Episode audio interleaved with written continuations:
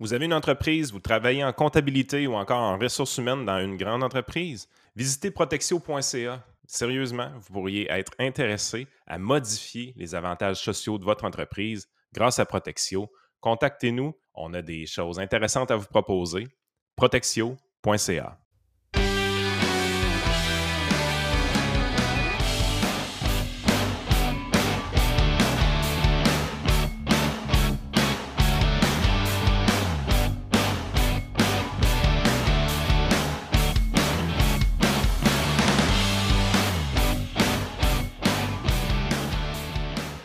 écoute, euh, on parlait des, analogies boiteuses de, Catherine Dorion avant que tu commences à enregistrer dans, son entrevue de presse. Puis j'allais te poser la question y en a-tu qui ont déjà vu le, show Yes Minister ou Yes Prime Minister? vite de même, je ne pense pas l'avoir vu. C'est un show que la BBC avait fait fait que, tu devrais t'attendre à ce que ce soit un peu politique, mais normalement, tu t'attends à ce qu'un truc BBC soit un peu pro-gouvernement. Mais non, ça ridiculise complètement la bureaucratie au complet. Puis à un moment donné, tu as le politicien, euh, il s'appelle Jim Hacker. Puis tu vois qu'il est en train de choisir sa position politique en fonction des clips médias qu'il peut livrer. Donc, à quel point il peut livrer une clip mémorable? Un journaliste. Il, s'imagine faire un discours puis qui sonne comme genre une sorte de Churchill. Puis là, il dit. Euh, en fait, il, imite Churchill puis il dit We must economize. Puis il, essaie de, il essaie de faire un ton churchillien. Mais tu vois que sa position n'a aucun rapport avec ce qu'il croit vraiment. C'est uniquement parce qu'il y a une clip qui va avec. Des fois, des fois j'ai l'impression que quand j'écoute des conférences de presse, ce n'est pas l'argument d'un politicien, ce n'est pas l'argument qui compte ce qui compte, c'est est-ce que je suis capable de livrer une clip qui va passer dans le 4 secondes à Radio-Canada, à TVA, à, V, peu importe c'est où, n'importe quel canal de nouvelles que tu regardes, est-ce que je suis capable de livrer une clip qui a, l'air punché et qui frappe mon adversaire euh, au diable la substance? Ben, je pense que c'est le rôle de tous les faiseux qui tournent alentour des politiciens, de leur fournir des petits liners et des petites affaires qui vont. Le, un des meilleurs exemples de ça, c'était dans le, dernier débat des chefs au provincial qu'il y avait eu, où euh, à un moment donné, François Legault avait dit à Jean-François Lisée, vous, euh, M. Lisée, je vous connais, pour chaque problème, ça prend une taxe. Un problème, une taxe, un problème, une taxe. Clairement, ce n'est pas lui qui a pensé à ça. C'est quelqu'un qui écrit un liner disant ah, ça va être bon, ça, tu vas avoir l'aide de quelqu'un de droite économique. Prends ça puis dis ça quand tu vas te faire euh, parler par Lisée, alors qu'en réalité, euh, il est aussi péquiste que l'autre. Mais bon, ça, c'est un autre sujet. Le pire, c'est que les promesses du PQ étaient moins coûteuses pendant la campagne. Le PQ proposait de dépenser moins que la CAQ. Oui, oui, les affaires de faire des sandwichs aux enfants pour aller à l'école, ça aurait quand même coûté moins cher que les niaiseries de la CAQ. Ben, le pire, c'est quand les politiciens tombent dans l'anecdote. Là, là, il est fait chaud un peu une journée, puis là, on sort dehors, ben, regardez là, les changements climatiques. Puis là, tu avais le pont, pont, de le pont de Pierre-Laporte qui allait être fermé une voie, puis là, ça a été le, drame dans la région. Euh, tout le monde était là, on ne pourra plus euh, circuler, on ne pourra plus traverser. Finalement, lundi passe, tout va bien. Mardi, tout va bien les gens ne réalisent pas à quel point l'humain est capable d'adapter son comportement. Je veux dire, si tu sais d'avance que le pont va être fermé, ben, tu peux planifier tes vacances, tu peux, euh, tu peux te mettre plus en télétravail. Fait que finalement, on a comme créé un gros problème, mais le problème n'est pas, euh, pas arrivé. Fait que là, tu arrives de l'autre côté de la médaille qui dit ben, Vous voyez, même quand il y a deux voies de fermées, on n'a pas besoin de troisième lien. Là, tu dis, ah. on, on, utilise toujours l'anecdote pour, euh, pour arriver avec notre propagande, notre euh, notre agenda. Euh, puis à un moment tu es là, tu dis arrêtez. Mais en même temps, c'est dans la nature même de la politique. Tu dis c'est quoi le sujet de l'heure? Puis on le fait. Puis, tu sais, même moi, je le fais de temps en temps. Je dire, bon, euh, le, Canadien, par exemple, en finale de la Coupe Stanley, c'était la chose la plus parfaite pour montrer que les mesures sanitaires ont plus rapport. fait que tu es, tout le temps là. Puis le pire dans tout ça, c'est que tu arrives avec un texte d'argumentation soigné, réfléchi, recherché, tu publies ça, tu n'auras pas de clic. Euh, les podcasts qu'on fait, le trio économique, ça n'a pas de range qui est viral. Mais si tu arrives, tu pognes le sujet du jour avec la clip du jour, boum! Tu viens de mettre le feu au poudre, puis ça part, puis là, tout devient viral. L'incitatif du politicien, c'est quand même de faire ça. Euh, parce qu'il n'y a rien qui devient viral quand c'est recherché, logique et réfléchi. Ça devient viral parce que c'est dans l'actualité, puis c'est un peu niaiseux, mais ça fesse. Oui, c'est clair. Vincent est un peu désabusé. Non, mais je pense que ça revient un peu à ce qu'on avait dit, je pense, au troisième podcast qu'on avait fait, là, où on, parlait un peu de, du débat d'idées. Puis euh, Vincent avait donné l'exemple d'un débat célèbre qu'il y avait eu aux États-Unis où quelqu'un avait l'air d'avoir sorti un peu vainqueur de tout ça juste parce qu'il avait déstabilisé euh, l'autre personne dans le débat. Mais c'est un peu ça. Là. Si, admettons, euh, je sais pas, moi, Macron fait une conférence de presse pour annoncer son nouveau programme fiscal, je veux dire, personne ne va parler de ça. Mais s'il se fait donner une claque d'en face euh, parce qu'il est dans un, un, truc dehors à l'extérieur, ça fait le tour de la planète, tout le monde voit puis tout le monde suit les événements. Donc, c'est ça, je pense que c'est l'humain est comme ça. D'aucuns diraient humain trop humain, mais c'est comme ça. Je pense, que, je pense que ça, on ne peut pas nécessairement se battre contre ça, même si on peut Euh, même si on peut quand même valoriser euh, d'avoir un échange d'idées sains à quelque part aussi là-dedans. Mais tu sais, j'ai remarqué que c'est très dur de débattre de nos jours. Tu sais, même Vincent, tu l'as dit à un moment donné, il y a des places que, où tu avais été invité ou où tu avais dit simplement si je t'inviterai puis il y a ce genre de personnes-là, moi, j'y vais pas parce que je veux pas te donner de, crédibilité à quelqu'un qui est comme ça. Mais tu sais, moi, je le vois dans le cadre d'un petit podcast que je fais. Des fois, j'essaie d'inviter des gens. Puis du moment que tu invites quelqu'un qui sent que tu pourrais, en fonction de ce qu'il pense que tu es, être un peu hostile à ses idées, il ne voudra pas du tout que venir. Les gens ont peur de se faire attaquer. Les gens ont peur. Je ne sais pas de où ça vient. Puis je ne sais pas si c'est typiquement québécois, mais honnêtement, c'est vraiment. C'est normal. Il n'y a, personne qui aime ça se faire dire qu'ils ont peut-être tort ou qu'ils doivent passer un peu à ce qu'ils disent. Ma règle, moi, avec qui je refuse d'engager, c'est des gens qui sont juste violents. Donc, euh, tant que mon intégrité physique n'est pas en question, je vais te parler avec n'importe qui. Euh, droite, gauche, mais aussi euh, en question, l'autre critère, c'est est-ce que tu as dit des choses, mettons, je pas parler avec un antisémite. Je pas parler avec. Euh, il y a des gens que je ne veux pas leur prêter ma crédibilité, en gros, en ayant une conversation avec eux, mais au-delà de ces deux critères-là, la violence et euh, le, fait que je ne veux pas, je veux pas leur. Parce qu'il y en a que ce qu'ils cherchent, c'est un peu comme euh, l'espèce d'historien fasciste qu'il y avait en Angleterre, Irving. Oui, David Irving. Oui, qui essayait tout le temps de, de troller des chercheurs en fait, je pense que c'est ça qu'il avait retrouvé, qu'il l'avait amené à être en cours pour euh, une diffamation. Il avait trollé une professeure d'histoire américaine. Euh, il essayait à toute pratique de, de free-rider sur sa crédibilité à elle pour que lui, ses vues soient entendues. Ceux-là, évidemment, tu essaies de les ignorer, mais le problème de ces trolls-là, parce que ce sont des trolls, c'est qu'il n'y a personne qui veut leur parler, mais eux vont s'inviter dans la conversation. Fait que tu es comme un peu obligé de dealer avec eux et donc de les écraser après dans, une discussion sérieuse et sincère parce que ben, faut que tu dises que non, tu as tort. Ouais. Euh, bon, il va que le premier sujet. On avait dit qu'on était discipliné aujourd'hui. Oui, oui, oui. Ouais. Ah oui, c'est Premier sujet. Ben, moi, je, vais vous laisser euh, introduire les sujets parce que Vincent a comme euh, inondé la conversation de groupe de propositions de sujets, puis je ne me souviens plus vraiment, en fait, de quoi on est censé parler. Ben, écoute, on avait, on avait le truc de Gapminder, Amazon, euh, puis les choix d'école, je pense qu'on avait dit qu'on voulait. On va commencer avec Amazon. Oui, allons-y avec ça. Oui, ben écoute, ça, c'est parce que cette fin de semaine, il y avait un, rapport, on va appeler ça de même, dans le Journal de Montréal, sur les conditions de travail chez Amazon. Comme quoi que les gens travaillent à faible salaire, puis ils se font abuser. Mhm. Puis j'ai pris comme cinq minutes pour aller voir les salaires postés dans le domaine warehousing, puis comparer avec les salaires comparables. Donc, c'est des secteurs qui demandent à peu près les mêmes qualifications. Oh, c'est les salaires qui augmentent plus vite que dans les autres secteurs comparables. Puis ça, ça me fait dire que quand je lisais cette affaire-là, c'était incroyable. Je ne mentionnais pas du tout ça, c'était juste les conditions de travail dans ce domaine-là. Hey, pense deux secondes, les gens quittent, mettons que tu quittes un secteur, une compagnie qui fait un service comparable, puis tu t'en vas quand même chez Amazon. C'est pas comme si les gens cachaient les conditions de travail chez Amazon, que ce n'était pas facile, que c'était demandant, mais ont décidé de le faire, le choix d'aller travailler là puis tu vois que les salaires sont plus élevés là que dans les comparables.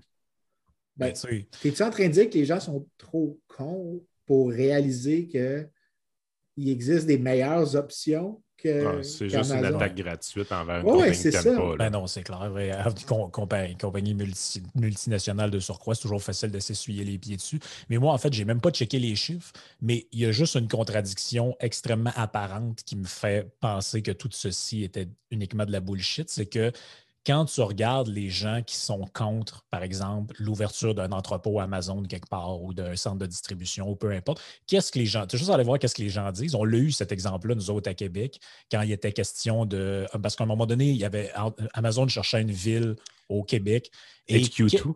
Ouais. Et qu'est-ce que le, notre charmant maire de la ville de Québec a dit? Il a dit ben non, mais eux autres, quand ils s'installent quelque part, ils siphonnent la main-d'œuvre des petites entreprises qui sont autour. Donc, on va se ramasser avec un problème. On n'en veut pas de gens de grosses entreprises qui arrivent et que tout le monde veut aller travailler là. Donc, donc, donc c'est des entreprises où les gens sont très mal payés, les conditions sont abjectes, mais quand ils s'installent quelque part, tout le monde crisse sa job là pour aller travailler là. Ça doit être quand même que c'est pas si pire comme condition. Ben, écoute, un économiste n'aurait pas pu dire mieux que ça. C'est OK, fine, mais pourquoi est-ce qu'ils choisissent d'aller là? C'est qu'ils sont pas. Euh, sont... La seule manière que ça serait nocif, c'est si tu n'avais pas d'autre choix. Puis il y a quand même une. il y a un argument qui est fait aux États-Unis que j'accepte un peu contre Amazon, mais ce n'est pas exactement contre Amazon. En fait, c'est plus contre les restrictions que les gouvernements imposent. C'est l'idée qu'Amazon est tellement un gros employeur dans des domaines, dans des endroits, parce qu'ils ne s'établissent pas dans les grandes villes, ils s'installent genre dans des domaines semi-ruraux à toute fin pratique, donc des plus petites villes. Mhm. dans ces petites villes-là, ils ont un gros effet sur la détermination des salaires dans ces marchés-là. Mais, là, mais là, puis là, il y a des gens qui disent, regarde, ils ont un monopsone, comme ils ont un pouvoir, ils, simultanément les salaires pour tout le marché, mais en déterminant le salaire, ils déterminent combien de gens sont embauchés, pour combien d'heures, dans quelles conditions il y a comme un argument là-dessus, mais la réponse que j'ai à toutes ces affaires-là, c'est ben, ta prémisse, c'est que les gens n'ont pas d'autre option que dans la petite localité. Mais as-tu déjà pensé que, par exemple, le contrôle des loyers dans les villes, les restrictions sur les nouvelles maisons dans les villes, font en sorte que les gens ne peuvent pas, comme ils n'ont pas l'option, quitter pour ailleurs? Peut-être que quand tu mets des politiques gouvernementales qui limitent la, migration des gens à l'intérieur d'un pays, ben, tu es en train de t'assurer que un gros joueur puisse avoir un gros effet. Alors que si tu as un marché national du travail, tu as un marché unifié, où est-ce que les gens peuvent migrer bien facilement, bien, Amazon n'a pas cet effet-là sur les salaires. En fait, Amazon est obligé même de combattre en, offrant des salaires encore plus élevés pour attirer les gens. Mais la réalité, c'est que cet argument-là, même empiriquement, il n'est pas fort fort, selon moi, parce que le fait est que les salaires augmentent plus rapidement dans le warehousing que dans les comparables en termes de qualité, de, de, qualification chez les travailleurs. Utiliser le, le mot monospone, peux-tu l'expliquer un peu? Moi, je le comprends bien, mais je pense qu'il y a des gens qui sont intéressés de comprendre. Monopsone, c'est l'inverse d'un monopole. Le monopole, c'est que tu as un seul offreur. Un monopsone, c'est que tu as un seul demandeur. Le seul demandeur, lui, ce qu'il fait, c'est comme lui, plus il demande sur le marché, disons, des travailleurs, bien, plus il doit augmenter les salaires. Et donc, ses coûts d'un travailleur de plus augmentent beaucoup plus vite que, euh, que, euh, que l'offre de, travail euh, qui est disponible. Donc, dans ce cas-ci, qu'est-ce qu'il fait? Ben, il dit OK, je vais essayer de trouver le salaire qui maximise mes profits sous la contrainte que, euh, que je suis le seul demandeur. Donc, je ne prends pas. Quand tu es une compagnie compétitive, le salaire que tu payes à tes gens, quand tu as plusieurs compagnies qui compétitionnent pour des travailleurs, le salaire que tu payes à tes gens, c'est tu le prends ou tu le laisses. Parce que le gars peut juste aller à côté facilement puis payer plus que ce que toi tu offres. Dans un marché avec un monopsone, comme je suis tout seul dans le marché, ben, si moi j'augmente mon salaire, mes coûts vont augmenter, mais il faut que j'augmente le salaire pour tout le monde avant. Fait que ça me coûte plus cher. Quand tu es un monopsone, c'est que tu es le seul demandeur. Puis là, il y a, comme un, argument qui est, avancé pour pourquoi genre Amazon pour avoir des effets pervers. Il y a un le débat. Plus, le plus gros monopsone, donner des exemples aux gens qu'on connaît au Québec, c'est la Régie d'assurance maladie du Québec, qui n'est pas tout à fait un monopsone, mais presque. Tellement un gros acheteur de médicaments, par exemple, que c'est lui, le gouvernement, qui décide du prix qui va être chargé. Puis les gens ne le réalisent pas, là, mais en pharmacie, par exemple, le prix d'un médicament, c'est cost plus 7 piastres. Que le médicament coûte 2000 ou 30 piastres, c'est cost plus 7 piastres, à peu près. Là. Oui, bien, ça fit, ça avec une raison, c'est que quand tu es un monopsone, euh, la manière que tu maximises tes profits, c'est qu'il faut que tu trouves le prix. Là, je, vais essayer de le moins, jargonné possible, mais tu mets ton prix euh, égal à ton coût marginal dans ce cas-ci. Normalement, quand tu es, en compétition, ton prix, c'est le prix du marché. Mais là, c'est toi qui sets le prix. Mais la seule manière que tu as de setter le prix, c'est de réduire la quantité que tu mets sur le marché. Euh, hmm. soit, soit que la quantité de travailleurs que tu embauches, ou si tu es un monopson, donc tu es le seul qui demande un certain service, donc tu es le seul acheteur. Mais dans ce cas-là, ce que tu fais, c'est que pour maximiser ton profit, il faut que tu minimises la quantité d'achats que tu fais. Donc, un monopson, dans ce cas-ci, ce qu'il fait, c'est que les gens disent Ah, OK, le gouvernement du Québec fait X ou Y, mais ce que vous ne réalisez pas, c'est que ça dit que vous avez moins accès à des médicaments. Euh, Exactement. autrement. C'est ça, l'effet d'un monopole, c'est qu'il y a moins de quantité en circulation. est-ce, que tu peux, euh, est-ce que tu peux être euh, un monopole et un, monopsone? je pense, mettons, à la SAQ, ben, qui, mettons, dans, dans, certains, dans certains produits est le seul acheteur. Oui, bien là, là, il y a un débat super théorique. Je ne sais pas à quel point on va embarquer là-dedans ici, mais moi, il y a deux clans. Il y en a qui pensent que ça peut exister séparément. Donc, ça peut être en, vertu d'un bien ou de quelque chose. Puis tu as un autre clan dans lequel moi je fais partie, c'est que pour que tu aies un monopsone, il faut que tu aies un monopole.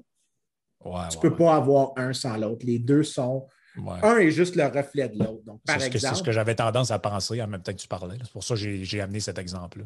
Oui, bien, l'exemple qu'il y a au Québec d'un monopsone, c'était le, régime seigneurial avant 1850 au Québec. Mm-hmm. Euh, le régime seigneurial, en gros, les Québécois ne pouvaient pas quitter leur leur, concession que le Seigneur leur avait fait. Euh, donc, tu étais, limité géographiquement à ton endroit. le travailleur n'avait pas beaucoup d'options de, flip the bird au Seigneur et de dire je m'en vais travailler ailleurs. Il pouvait juste travailler sa ferme puis d'attitude. Mais le Seigneur avait aussi un monopole, dans le sens que le Seigneur était le seul, par exemple, qui pouvait ouvrir un moulin, ou s'il ouvrait d'autres activités, il pouvait les taxer les autres activités, mais si lui opérait ces mêmes activités-là, il ne se taxait pas lui-même. Fait que, il pouvait établir un désavantage pour ses concurrents. Bien là, tu vois que d'une part, il restreint la capacité des gens de se déplacer. Mm-hmm. Fait que tu es le seul employeur dans ta place. Mais la raison que tu es le seul employeur dans ta place, c'est parce que tu as un monopole sur l'entrée dans le marché des produits comme, par exemple, disons, les moulins assis. Donc, tu transformais le bois en, euh, disons, en, douve ou en équipement maritime. Euh, ben là, tu faisais en sorte que le monopsone que le Seigneur avait sur le marché du travail était le résultat du monopole que tu lui avais donné sur le, ben, un monopole régional ou local sur la production de certains euh, services ou biens. Si on revient avec Amazon, on est encore dans le cas où est-ce que les gens qui comprennent mal l'économie, j'ai toujours eu pour mon dire, c'est pas nécessairement de la mauvaise volonté, c'est juste qu'ils s'imaginent que les choses sont statiques dans le temps. Donc, il, il, va avoir un changement majeur qui arrive. Donc, dans ce cas-ci, Amazon s'établit dans une petite localité et qu'après ça, tout reste égal. tout, tout, reste la même chose, sauf que maintenant, il y a Amazon en plus. La réalité, on sait qu'est-ce qui va arriver. Ça va attirer des gens, il va y avoir des développements urbains, il va y avoir des développements résidentiels. Je sais ce qui s'est passé à Mississauga. L'immigration va arriver aussi, il va y avoir des déplacements régionaux, il va ça va bouger. Puis, en dedans de deux, trois, quatre ans, le paysage local de la municipalité qui accueille un gros entrepôt Amazon va avoir complètement changé. Euh, c'est assez évident. Puis probablement que là, les choses vont s'être rééquilibrées. Donc, il n'y aura plus cet avantage-là pour Amazon d'avoir un monopsone parce qu'éventuellement, euh, il va y avoir euh, d'autres entreprises qui vont, qui vont avoir besoin de main-d'œuvre et qui vont aussi concurrencer un peu pour les mêmes travailleurs. Oui, bien c'est là que tu vois que je pense que la question du monopole qui vient avec le monopsone pourra peut-être être intéressante. C'est quand tu regardes Amazon, l'argument qui est fait, c'est que dans des petites zones où est-ce que Amazon s'établit comme des villes de 30, 40 000 personnes, faire un entrepôt ou des choses comme ça, là, ils ont un gros effet sur le marché local. Donc, il y a une sorte, qu'on appelle, c'est un market power euh, qu'ils obtiennent sur ce marché-là. Bien, pourquoi est-ce qu'ils ont un market power? C'est ça qui devrait, devrait être posé comme question. Bien, aux États-Unis au Canada, ben, le market power qu'on donne indirectement, c'est qu'on rend les villes inaccessibles avec des, restrictions sur le logement, des restrictions sur la construction. Donc, il faut que tu aies un tellement gros gain salarial que tu peux te permettre de te déplacer vers la ville que pour des petits gains, tu ne le fais pas. Mais là, ce que ça fait, c'est que tu peux t'imaginer qu'il y a comme en fait plusieurs marchés du travail au Canada au lieu d'un grand marché du travail. Tu as ceux des villes qui sont isolés, puis tu as ceux des petites communautés rurales qui sont isolées aussi. Puis pour sauter de un à l'autre, un type de marché à l'autre type de marché, il faut vraiment que tu aies un gros jump discret dans ton revenu. Tu ne peux pas shifter facilement entre les places. Bien, ça, ça ben, c'est le résultat de politique publique. Ce n'est pas le résultat genre d'Amazon qui est evil. C'est que l'État a donné, pas sciemment, mais par accident, à Amazon la capacité dans des plus petits marchés, donc les gens, les localités. Ça, c'est si j'accepte cet argument-là. Empiriquement, je pense qu'il est discutable. Mais si, mettons, j'avais tort, ben, je peux quand même dire que ce n'est pas Amazon le problème ici.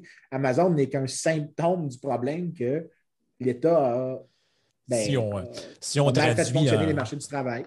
Si on traduit en langage gauchiste ce que Vincent vient de dire, on appellerait ça la gentrification.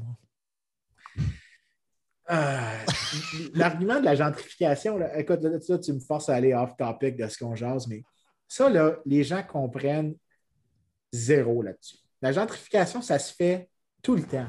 Ben oui. ça s'appelle le développement, by the way. Non, mais même pas ça. C'est que dans les villes, tu as toujours, même à l'intérieur de Montréal, tu as plusieurs déplacements. Les gens oublient, par exemple, que pendant longtemps, euh, le, voyons, Outremont, ce n'était pas, pas, un quartier de riches au début, Outremont. Là. Ça n'a pas commencé comme un spot de riches. Saint-Laurent, Annecy, euh, tous ces coins-là, c'était pas les endroits, de l'ouest de l'île, excuse-moi, pendant longtemps, c'était des terres agricoles. Euh, tu vivais pas là parce que tu étais riche. Euh, la réalité, c'est que même dans un petit espace, les gens se déplacent immensément et ils vont se déplacer vers où? Généralement, puis quand tu regardes des processus de gentrification, il y a un pattern qui émerge qui est assez généralisable. C'est que les endroits qui vont se gentrifier, c'est des endroits qui ont eu un déclin auparavant donc, tu as plusieurs unités qui sont libres, tu as des autos de vacances dans cette sous-section-là, et tu as des gens qui voient là une opportunité pour créer quelque chose de nouveau, pour ah redynamiser le quartier. Et là, ce qui se passe, c'est qu'il y a des gens qui se déplacent, la demande augmente. les gens disent Ah, les, salaires, les loyers vont augmenter. Effectivement, si tu fais ton économie 101, la courbe d'offre ne va pas s'être déplacée, mais la courbe de demande va s'être déplacée. Le problème, c'est que ce n'est pas vrai que la courbe de demande, la courbe d'offre, n'est pas déplacée. Parce que d'une certaine manière, ce que tu fais, c'est que si tu as plus de gens dans un quartier, tu as plus de services, tu as plus de valeur, tu as des emplois qui sont plus proches, ah tu as moins besoin de te déplacer à travers la ville pour occuper un emploi. tu peux occuper un emploi qui a plus grande proximité de toi tu as une plus grande sécurité, mettons, parce qu'il y a plus de gens qui peuvent observer la rue, donc il y a moins de crimes. Parce qu'avec la gentrification, il y a une diminution du crime qui vient, juste parce qu'il y a la théorie de more eyes on the street. Il y a plus de gens qui voient ce qui se passe. Puis comme tu sais que tu es plus observé, ben, que tu as mm-hmm. plus de chances d'être observé en train de commettre un crime, mais ben, les gens voient une valeur additionnelle. Fait que ce qui se passe, c'est que oui, la demande augmente, mais c'est un peu comme si la qualité de l'offre existante avait augmenté. Donc, l'unité par unité de qualité, maintenant, tu en as comme plus par accident. En fait, ce que tu as, c'est que tu as un bénéfice pour les gens. Puis il y a un papier que les gens haïssent des, gens de l'électrification. C'est qu'il y a un gars, Jacob Victor, qui avait vraiment lancé le débat là-dessus, puis ça a tenu son affaire avec une exception que je vais mentionner. C'est que quand tu regardes la probabilité de quelqu'un de quitter un quartier qui gentrifie, après le processus de gentrification, la probabilité qu'il quitte diminue ça veut dire que les gens, quand le processus de gentrification commence, même si les loyers augmentent, ils aiment mieux rester. Donc, ils ont moins de chances de quitter parce qu'il y a d'autres gains sur d'autres dimensions qui valent plus que l'augmentation de loyer. Ben, tu disais que, ça, nous mettait off-topic un peu, mais c'est pas pour rien que j'ai amené ce, thème-là. Moi, je, trouvais que ça allait un peu dans le sens de ce que Yann disait, parce que Yann disait euh, l'exemple, par exemple, d'Amazon montre un peu comment les gens, beaucoup de gens pensent que les choses sont statiques, mais ça aussi, c'est un exemple de ça. C'est-à-dire qu'il y a beaucoup de gens qui ont l'air de penser que quand il y a de la, prononce ce mot-là, qu'il y a de la gentrification quelque part, c'est comme si les gens qui sont là, qui sont à bas revenus, qui sont entre guillemets pauvres, c'est comme s'ils étaient condamnés à le rester, alors que le reste du quartier, lui, s'améliore puis se développe. Mais moi, je, je dis oui, mais si tu es dans un endroit pauvre, puis que tu es pauvre parce qu'il n'y a pas d'emploi attrayant, parce qu'il n'y a pas beaucoup d'activités économiques, ben, tu l'es parce que c'est dans, le milieu où tu es, tu pas nécessairement accès à un meilleur emploi, tu n'as pas accès à des meilleurs services, etc. Mais si ton quartier se développe, ben pourquoi tu resterais, je veux dire, ça se peut, mais pourquoi tu resterais pauvre comme avant alors que tu as ben, maintenant des opportunités d'emploi plus intéressantes qui se présentent? Mais regarde, il y a une manière de, le simplifier. Le bénéfice de la gentrification, c'est tous les gains de services que tu as. Le coût de la mm-hmm. gentrification, c'est le loyer plus élevé que tu as si tu étais la personne initialement dans le quartier. Bien, si, mettons, tu dis, on ne peut pas augmenter le nombre d'unités de logement, la plus grande demande fait en sorte que tout le prix, c'est juste une augmentation de prix du uh-huh. logement. Il faut vraiment que tu aies beaucoup de bénéfices d'avoir plus de monde. Mais qu'est-ce qui arrive si, mettons, tu rends l'offre plus élastique? Donc, tu permets que c'est possible d'ajouter des unités. Ben, ça veut dire que la demande ne va pas créer une aussi grosse, l'augmentation de la demande ne va pas créer une aussi grosse augmentation des prix. Mais tu vas avoir le même bénéfice tu vas avoir le même bénéfice, mais le coût va être plus petit. Quand les gens chialent après la gentrification, ils sont un peu confus. Parce que ce qu'ils sont en train de chialer fondamentalement, c'est sur l'inélasticité de la courbe d'offre de logement. Puis ce n'est pas le marché qui détermine l'élasticité de la courbe. Généralement, le marché uh-huh. détermine la, structure des coûts des firmes détermine ça, mais une grosse partie de l'élasticité, c'est déterminé par ben, tu n'as pas le droit de construire ici parce que ordonnance de la ville. C'est sûr que là, tu vas en avoir une plus grosse augmentation de loyer quand tu fais ça ou quand tu décides que, par exemple, des règles stupides, comme tu pas d'avoir ton commerce, de vivre en haut de ton commerce ou d'avoir. Nombre d'étages. Nombre d'étages, toutes des restrictions comme ça.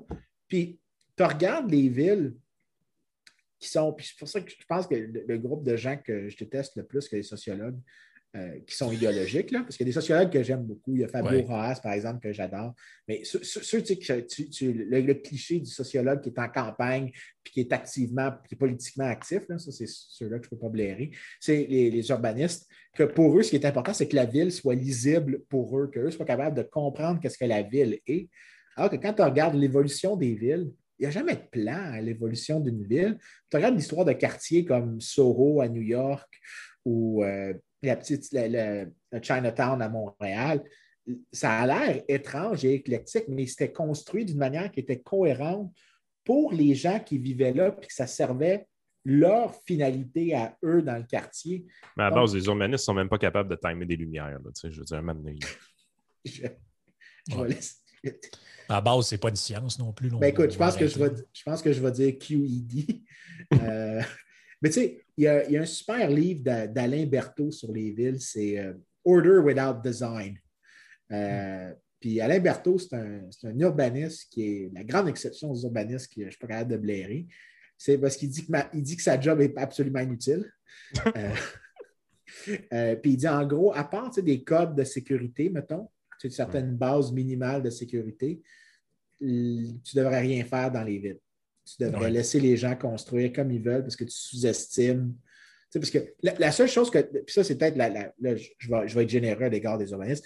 Le vrai problème de construire dans une ville, c'est l'externalité que ma construction impose sur toi. Donc, tu sais, si, mettons, moi, je construis, puis je construis tout croche, puis que ça augmente tes risques de passer au feu, bien là, il y a une externalité de mes actions. Puis là, il y a une justification économique pour une certaine intervention. Bon, ça dépend, je ne suis pas convaincu que ça nécessite que l'intervention est possible sans des coûts supérieurs. Tu peux débattre de ça, mais il y a une justification qui est plausible. Euh, Écoute, la seule fois que j'ai fait affaire avec un urbaniste, moi, dans ma vie, imagine-toi, c'était pas dans un milieu urbain. Euh, c'était, on avait un chalet sur le bord de l'eau, puis euh, on, on, on sacrait et on leur faisait au complet. On voulait faire un, genre de duplex avec, mais là, il fallait que ce soit considéré bigénérationnel. Puis là, il y avait des normes à respecter pour s'assurer que ce soit bigénérationnel puis qu'il y ait juste une adresse. Ça, c'était bien, bien, bien compliqué. Mais en gros, si l'escalier était principal, donnait accès aux deux logements et à une salle commune, donc la buanderie dans, le sous-sol, euh, tout, tout était correct. Mais s'il n'y avait pas ce, euh, cet accès-là commun. Donc, s'il n'y avait pas une pièce commune pour les deux loyers, euh, ben là, ça, ça ne fonctionnait plus. Puis là, ça c'était considéré comme un duplex. Puis là, il fallait comme faire deux, deux, unités avec deux numéros de porte différents. Puis une grosse affaire. Fait que finalement, on, a fait approuver nos plans une fois, retourne avec le designer, puis l'architecte, ramène les plans, l'urbaniste. Bon, puis là, gros processus pour finalement juste aller chercher un rubber stamp. Je veux dire, tu es urbaniste à Metabetchwan. Tu sais, je veux dire, C'est pas un milieu urbain. Ben, j'ai une, question, j'ai une, question fondamentale. Ça t'a coûté combien de faire les plans, de refaire? Non, dis-moi juste un, ballpark. C'est un 1000 à 2000, certain. Ben, OK. Fait quand tu as vendu l'unité, as-tu ajouté 1000 à 2000 sur le prix? Ben non. Ben, on l'a gardé, là, on, les a encore. mais... Non, mais si tu la vendais, est-ce que ben tu le vendrais? Faut que tu, faut que tu rentres tes coûts marginaux. Fait que tu vas. Tu n'aurais pas fait l'investissement si c'était plus élevé comme coût. Non, exactement. À un moment donné, tu vas offrir un prix qui matche un peu Écoute, ah non, c'est vrai. J'ai déjà fait une autre affaire. On, avait un genre de projet. Oui, c'est vrai. On avait un projet de mettre des cages de frappeurs euh, dans une bâtisse à Saint-Anselme. Puis euh, là, il y avait il y a des terrains à vendre à Saint-Anselme industriel slash commercial. Fait que là, on, avait, on s'était informé, on avait spoté un terrain qu'on voulait peut-être euh, faire, faire, une longue histoire courte. Là, on s'en va voir la ville. Là, ils disent Ah, il n'est pas bien zoné. C'est comment ça? Ben, il est zoné commercial, ce terrain-là, mais il n'y a pas l'appendice 9C, genre, ou peu importe. Là. Et autrement dit, j'avais le droit de faire un bar de danseuse, mais je n'avais pas le droit de faire un sport intérieur. Donc, claquer des balles de baseball, c'était pas correct, mais aller pogner des totons, c'était correct. Mais. T'aurais dû mixer les deux, ça aurait été. techniquement, techniquement, techniquement, dépend de what gets your boat going, comme on dit. c'est techniquement possible de te faire de kicker des, de kicker des balles. Puis... Ouais, c'est ça. Il y a des gens, je ne veux pas faire de jugement, mais il y a des gens qui ont des certains kinks, là. Mais finalement, il a fallu euh, faire une demande de résolution au conseil municipal. On a discuté avec le directeur général de la ville. Ça a coûté 1000 pièces évidemment. On a payé 1000 pièces pour un terrain que finalement, on n'a jamais acheté et qu'on n'a jamais fait le projet. Mais c'est nous qui a fait, c'est nous qui a fait euh, qui a refait le zonage pour toute cette zone-là à Saint-Anselme. C'est nous autres qui a payé ça pour ce, potentiel projet-là qu'on n'a pas fait. Euh, puis, ma blonde est allée à la séance municipale, la première fois de sa vie qu'elle allait là pour être sûre que ça passe. Elle dit c'était tellement fou. Elle dit le maire et les conseillers, quand ils ont reçu cette résolution-là, ils ont fait OK, de changement de zonage, il faut ajouter l'onglet 9C. Je dis 9C, mais c'était probablement pas ça. Euh, au zonage de ces terrains-là. Euh, il dit, là, il y en a un qui dit OK, il dit pourquoi? Il dit, je sais pas, je pense que c'est pour ajouter des activités intérieures dans ça. Ah, des activités intérieures comme quoi? Ben, pas une allée de cave, des choses comme ça. Ah, c'est correct. Tout le monde a approuvé. Merci, ciao, bye. Ça a coûté 1000$. Le maire n'avait aucune idée de ce qui se passait, les conseillers non plus. Mais le 1000$ a été payé. Ça, c'est vraiment important. Ah. ça, ça, augmente le coût de faire affaire, ça réduit la prospérité indirectement. Ça n'a rien ajouté. Encore une fois, je ne suis pas en train de dire qu'il y a zéro cas pour le zonage, mais tu sais. Ça doit être comme SimCity. Là. Bleu, c'est commercial, jaune, c'est industriel, puis rouge, c'est résidentiel. non, moi, c'est ça, c'est plus ça que j'oppose. Le, mixing, en fait, parce que là, ce que tu fais, c'est du redlining. Puis euh, ce que ça a fait aux États-Unis, en fait, ça a créé beaucoup de ségrégation, d'une part. Fait que tu euh, dis que SimCity, on pogne le jeu, on sac au vidange. Ben, en fait, ce que j'aimerais mieux, c'est juste des, réglementations de sécurité. C'est-à-dire que tu dis, tu sais, voici certaines restrictions que vous devez avoir. genre zone inondable et des trucs de même. Oui, ou tu sais, genre zone par Tu vas avoir un mur par feu. Euh, tu, tu peux pas. Euh, des trucs vraiment de sécurité de base. J'oublie la liste parce que le livre de Berthaud que je mentionnais tantôt a vraiment fait vraiment comme une sorte de liste du minimum justifiable avec des bonnes bases de certitude que cette intervention de l'État va aider plus que nuire. Puis là, après, plus tu avances dans le livre, il dit toutes les autres choses, c'est que peut-être que tu as des bénéfices de l'intervention, mais tu as aussi des coûts. Puis plus j'évolue dans ces exemples-là que je donne, plus les coûts deviennent supérieurs euh, aux bénéfices. Donc, ça serait peut-être mieux. Ça ne veut pas dire qu'il n'y en a pas de bénéfices, right? Ça, ça veut dire que tu te prives d'avantages qui sont importants. on par exemple, juste... souvent l'esthétique hein, dans ces discussions-là. Je ne sais pas si ça, ça, j'ai ça. Ça, c'est sûr que j'ai aucun, aucune tolérance pour. Euh, l'esthétique, c'est purement subjectif. Il n'y a aucune, ben, mais aucune justification d'externalité dans l'esthétique. Je sais qu'il y en a qui vont dire, euh, parce que l'externalité, c'est l'idée qu'il y a un coût qui est assumé par une tiers partie que deux autres parties ont fait un échange. Donc, moi et Yann, on construit une maison absolument atroce. Puis Frank, ça n'a pas lu ses yeux de voir ça. OK, fine, tu as vraiment défini externalité super largement. Mais dans cette définition-là, quelqu'un qui pète dans un restaurant, qui produit une externalité, et donc il devrait être taxé ou devrait être réglementé, c'est comme Non, il y a d'autres mécanismes pour gérer ça, là, à la limite. Puis non, ça, mais es-tu vraiment en train de me dire que c'est sur cette base-là que tu veux réglementer puis imposer tous les coûts? Parce que les externalités, il y en a dans toutes les activités au quotidien. Oui, mais ça euh, se fait, là, Vincent, ce que tu viens de dire là, pour des trucs de laideur ou je ne sais pas quoi, surtout dans tout ce qui est jugé comme. Ça, c'est très drôle. au Québec, on fait des trucs patrimoniaux avec des affaires construits en 1950. Tu n'as pas le droit de mettre une peinture qui n'est pas en fer forgé si ta maison ne date pas de telle date. Puis, Chris, c'est ma maison, on va faire ce que je veux. Deux choses. Un, c'est pas toutes les externalités. Des fois, il y a des externalités que les résoudre est plus coûteux que l'externalité elle-même. Fait des fois, c'est correct d'avoir des trous dans tes pantoufles c'est l'analogie que je me dis. Des fois, à un moment donné, tu ne t'achètes pas une nouvelle paire de pantoufles parce que ben, tu es un petit peu usé ou quelque chose comme ça. C'est non, non, elle fonctionne encore. Elle fait 99% de la job qu'elle se posait faire. Ben, tu acceptes un peu le coût relativement à l'alternative. D'une part, il ne faut, pas exagérer le coût de l'externalité. La deuxième, c'est que il ne faut pas que tu présumes aussi qu'elle est ingérable parce que l'externalité n'est pas si grosse que ça. Pense juste à quelqu'un qui construit une maison absolument médiocre right? LED. LED. Tu sais, quelqu'un là, qui. Puis tu sais, j'ai, grandi dans le quartier italien, là, puis ça, j'ai ça, j'ai ça pour mourir. Tous les lions, puis le marbre partout. Puis... mais mais je, peux te parier que ce que tu appellerais une externalité a été parfaitement internalisé par le fait que la personne qui a cette maison absolument hideuse n'est pas capable de la revendre, à moins qu'il hmm. baisse le prix. Fait qu'il faut vraiment que tu me convainques que la laideur n'est pas internalisée. Si tout le monde a ça, là, ben, il n'y a personne qui va vouloir l'acheter. le gars qui a construit l'aide, OK, fine, il y a du fun, puis les gens autour trouvent ça Mais lui, après, quand il va vouloir quitter, il va, il va payer son externalité. Donc, elle est internalisée, il la paye le coût. en plus, c'est que. En plus, c'est ton critère, de, ton critère esthétique, en plus, c'est qu'il y a une valeur temporelle là-dedans. parce que quand tu te promènes dans certains secteurs, mettons de la ville, tu vas voir euh, que ça a été construit en 1975. Là, toutes les maisons sont en briques roses ou vertes pâles. Dans le temps, il était sûr que c'était beau. Aujourd'hui, on se promène, on fait Ouais, c'est. spécial, hein, de la brique rose ou de la brique euh, vert euh, genre lime, mais eux autres, ils trouvaient ça beau. Mais moi, moi, personnellement, quand je rentre dans un quartier où toutes les maisons sont pareilles, il y a une mode de ça maintenant, faire toutes des maisons pareilles, je trouve ça d'une laideur absolue, mais il y a des gens à qui ça convient. Donc, c'est sur, sur la base de critères absolument subjectifs comme ça, tu ne peux pas faire, de, ben, à mon avis, tu ne peux pas vraiment faire de réglementation pour ça. Non, effectivement, puis je, suis vraiment, j'ai une opposition à ce genre de réglementation-là.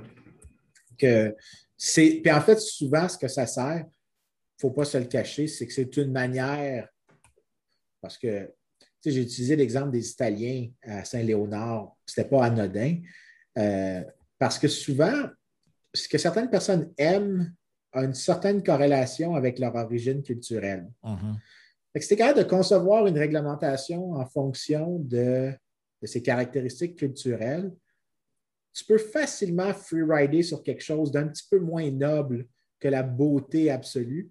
C'est j'aime pas les Italiens, je veux pas qu'ils soient dans mon quartier, mais je peux pas le dire comme ça. Fait je vais choisir la caractéristique qu'eux exhibent, donc une, ben, Vincent, j'ai un crise de bon exemple de ce que tu racontes là. La ségrégation, résidentielle aux États-Unis, le redlining des, des quartiers pour exclure les Noirs de certaines zones, ça s'est fait exactement dans des critères comme ça. Pourquoi? Parce qu'il y avait des caractéristiques culturelles que la communauté noire américaine exhibait. C'était des préférences que les gens avaient et qu'ils aimaient, trouvaient ça, eux, subjectivement beau. Mais après ça, tu avais des gens qui allaient aux assemblées de quartier. Ces affaires-là, c'est pas beau, ça dégrade le quartier. Puis tu te dis, OK, fine, peut-être que toi, tu ne trouves pas ça beau. Eux, A, trouvent ça beau. B, c'est-tu vraiment à cause que tu ne trouves pas ça beau ou c'est parce que ben tu ne veux pas les avoir comme voisins? Ben, un exemple plus récent de ça, Vincent, c'est en Suisse. vous souvenez-vous, il y a quelques années en Suisse, l'espèce ils ont passé un genre de référendum, puis les Suisses ont voté contre euh, l'instauration, ben, dans le fond, le, fait qu'on permettait de construire des mosquées avec des minarets. Ah oui. Ben, c'était l'argument principal, c'était encore une histoire esthétique. Là. Non, mais là, avec le, avec le bâtiment traditionnel suisse, on ne peut pas tolérer d'avoir des, installations comme ça. ça défigure notre, beau village. Euh, le, euh, d'antan et pittoresque. La réalité, c'est Chris, tu veux pas de. La réalité, c'est que tu voulais pas d'arabes et de musulmans, dis-le. Ben, écoute, oui, c'est exactement ça, mais en plus, il y a quelque chose de subtil là-dedans qui se passe. Parce qu'avant, ce que tu viens de faire quand tu as cette politique d'État qui intervient, c'est que tu viens de subventionner le comportement d'un raciste. Implicitement, ce que tu ne réalises pas que tu viens de faire, c'est qu'avant, si tu étais raciste, là, puis le gars noir vient de dire Je vais t'acheter ta maison, je vais la crisser à terre, puis je vais construire mes trucs dessus que moi je trouve beau, puis toi tu trouves laid. Bien, avant, si tu voulais refuser de lui vendre sur cette base-là, sur la base de la beauté, il faut que tu dises en pleine face. Il faut que tu acceptes de refuser le prix qu'il t'offre. Right? Exact. Puis il faut que tu. En fait, l'exemple serait encore plus approprié si j'avais. Ça, ça existe des réglementations même, où j'ai le droit de m'objecter à la vente qu'une autre personne fait. Parce que tu as des places dans le monde où tu peux t'objecter à des constructions ou à des ventes dans le quartier. En fait, tu avais des. Aux États-Unis, tu avais ça pendant longtemps, c'était des euh, covenants. Donc, tu n'avais pas le droit de vendre à certaines personnes que ça disait ça. Euh, la Cour suprême a dit non, tu n'as pas, le droit de, renier ton droit, de, ton droit contractuel. Euh, Dom Moret a sorti un exemple de même cette semaine. Mais, mais imagine là, que ce que tu non, mais je veux dire, il s'est fait refuser d'aller visiter une maison parce qu'il était à Radio X. Jusqu'à quel point c'est vrai ou pas, je ne sais pas, mais quand je l'ai vu, je suis parti à rire, j'ai dit ben, il l'exprime via je, refuse la possibilité que tu achètes ma maison. C'est correct, c'est ce qu'on veut, là, mais, mais si cette personne Mais si cette personne-là n'aime vraiment pas Doug Morel, fine. Je peux imaginer des gens qui ne l'aiment pas. Je pense qu'il y a un site web qui est dédié à, détester Dominique Moret. Mais quelqu'un qui ne l'aime pas peut refuser de lui vendre, mais c'est parce que sa prémisse, c'est que c'est plus important pour moi d'avoir mon principe que d'avoir l'argent de la vente. Mais là, ça existe pour Dom Moret aujourd'hui, ça l'existait avec les Noirs dans le temps, ça existait avec les Juifs, ça l'existait aussi avec toutes sortes de races. Mais là, imagine que ce qui se passe, c'est que tu as la réglementation qui existe. Puis ce que tu peux faire, c'est t'objecter à la vente d'une autre personne. Puis là, dire, ben, je ne veux pas que cette personne-là soit là. Là, ce que tu viens de faire, c'est que tu viens de me donner un pouvoir d'exercer mes préférences. Où est-ce que je, mes préférences? tu m'as réduit le coût d'exercer la préférence ou tu m'as même donné un bénéfice, ça serait plus approprié. Tu m'as donné un bénéfice d'exercer ma préférence via la réglementation. Mais dans ce cas-ci, je n'ai pas à payer les coûts. Puis celui qui perd, c'est celui qui était prêt à vendre à la personne qui va construire, celui qui était prêt à vendre à la personne qui va construire une maison hideuse, puis celui qui voulait acheter la maison puis qui l'aimait.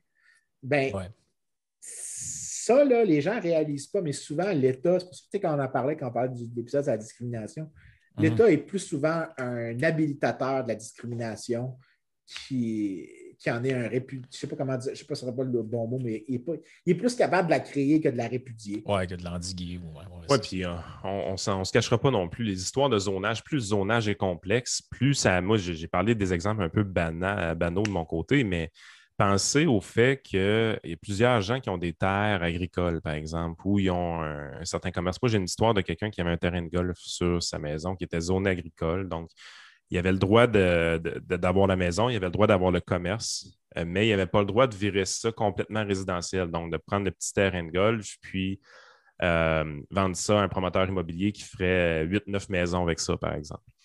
Euh, il s'est battu pendant plusieurs années pour dire à la ville, je ne dirais pas où pour l'anonymat évidemment, pour dire je veux dézoner, je veux que ça devienne résidentiel. Je vois le quartier résidentiel s'approcher de nous. On est quasiment rendu dans le quartier résidentiel. Puis il voulait passer à la caisse, carrément. Il y avait, il y avait ce terrain-là. Puis le terrain de golf n'était pas si rentable que ça. Donc, il voulait juste passer à la caisse.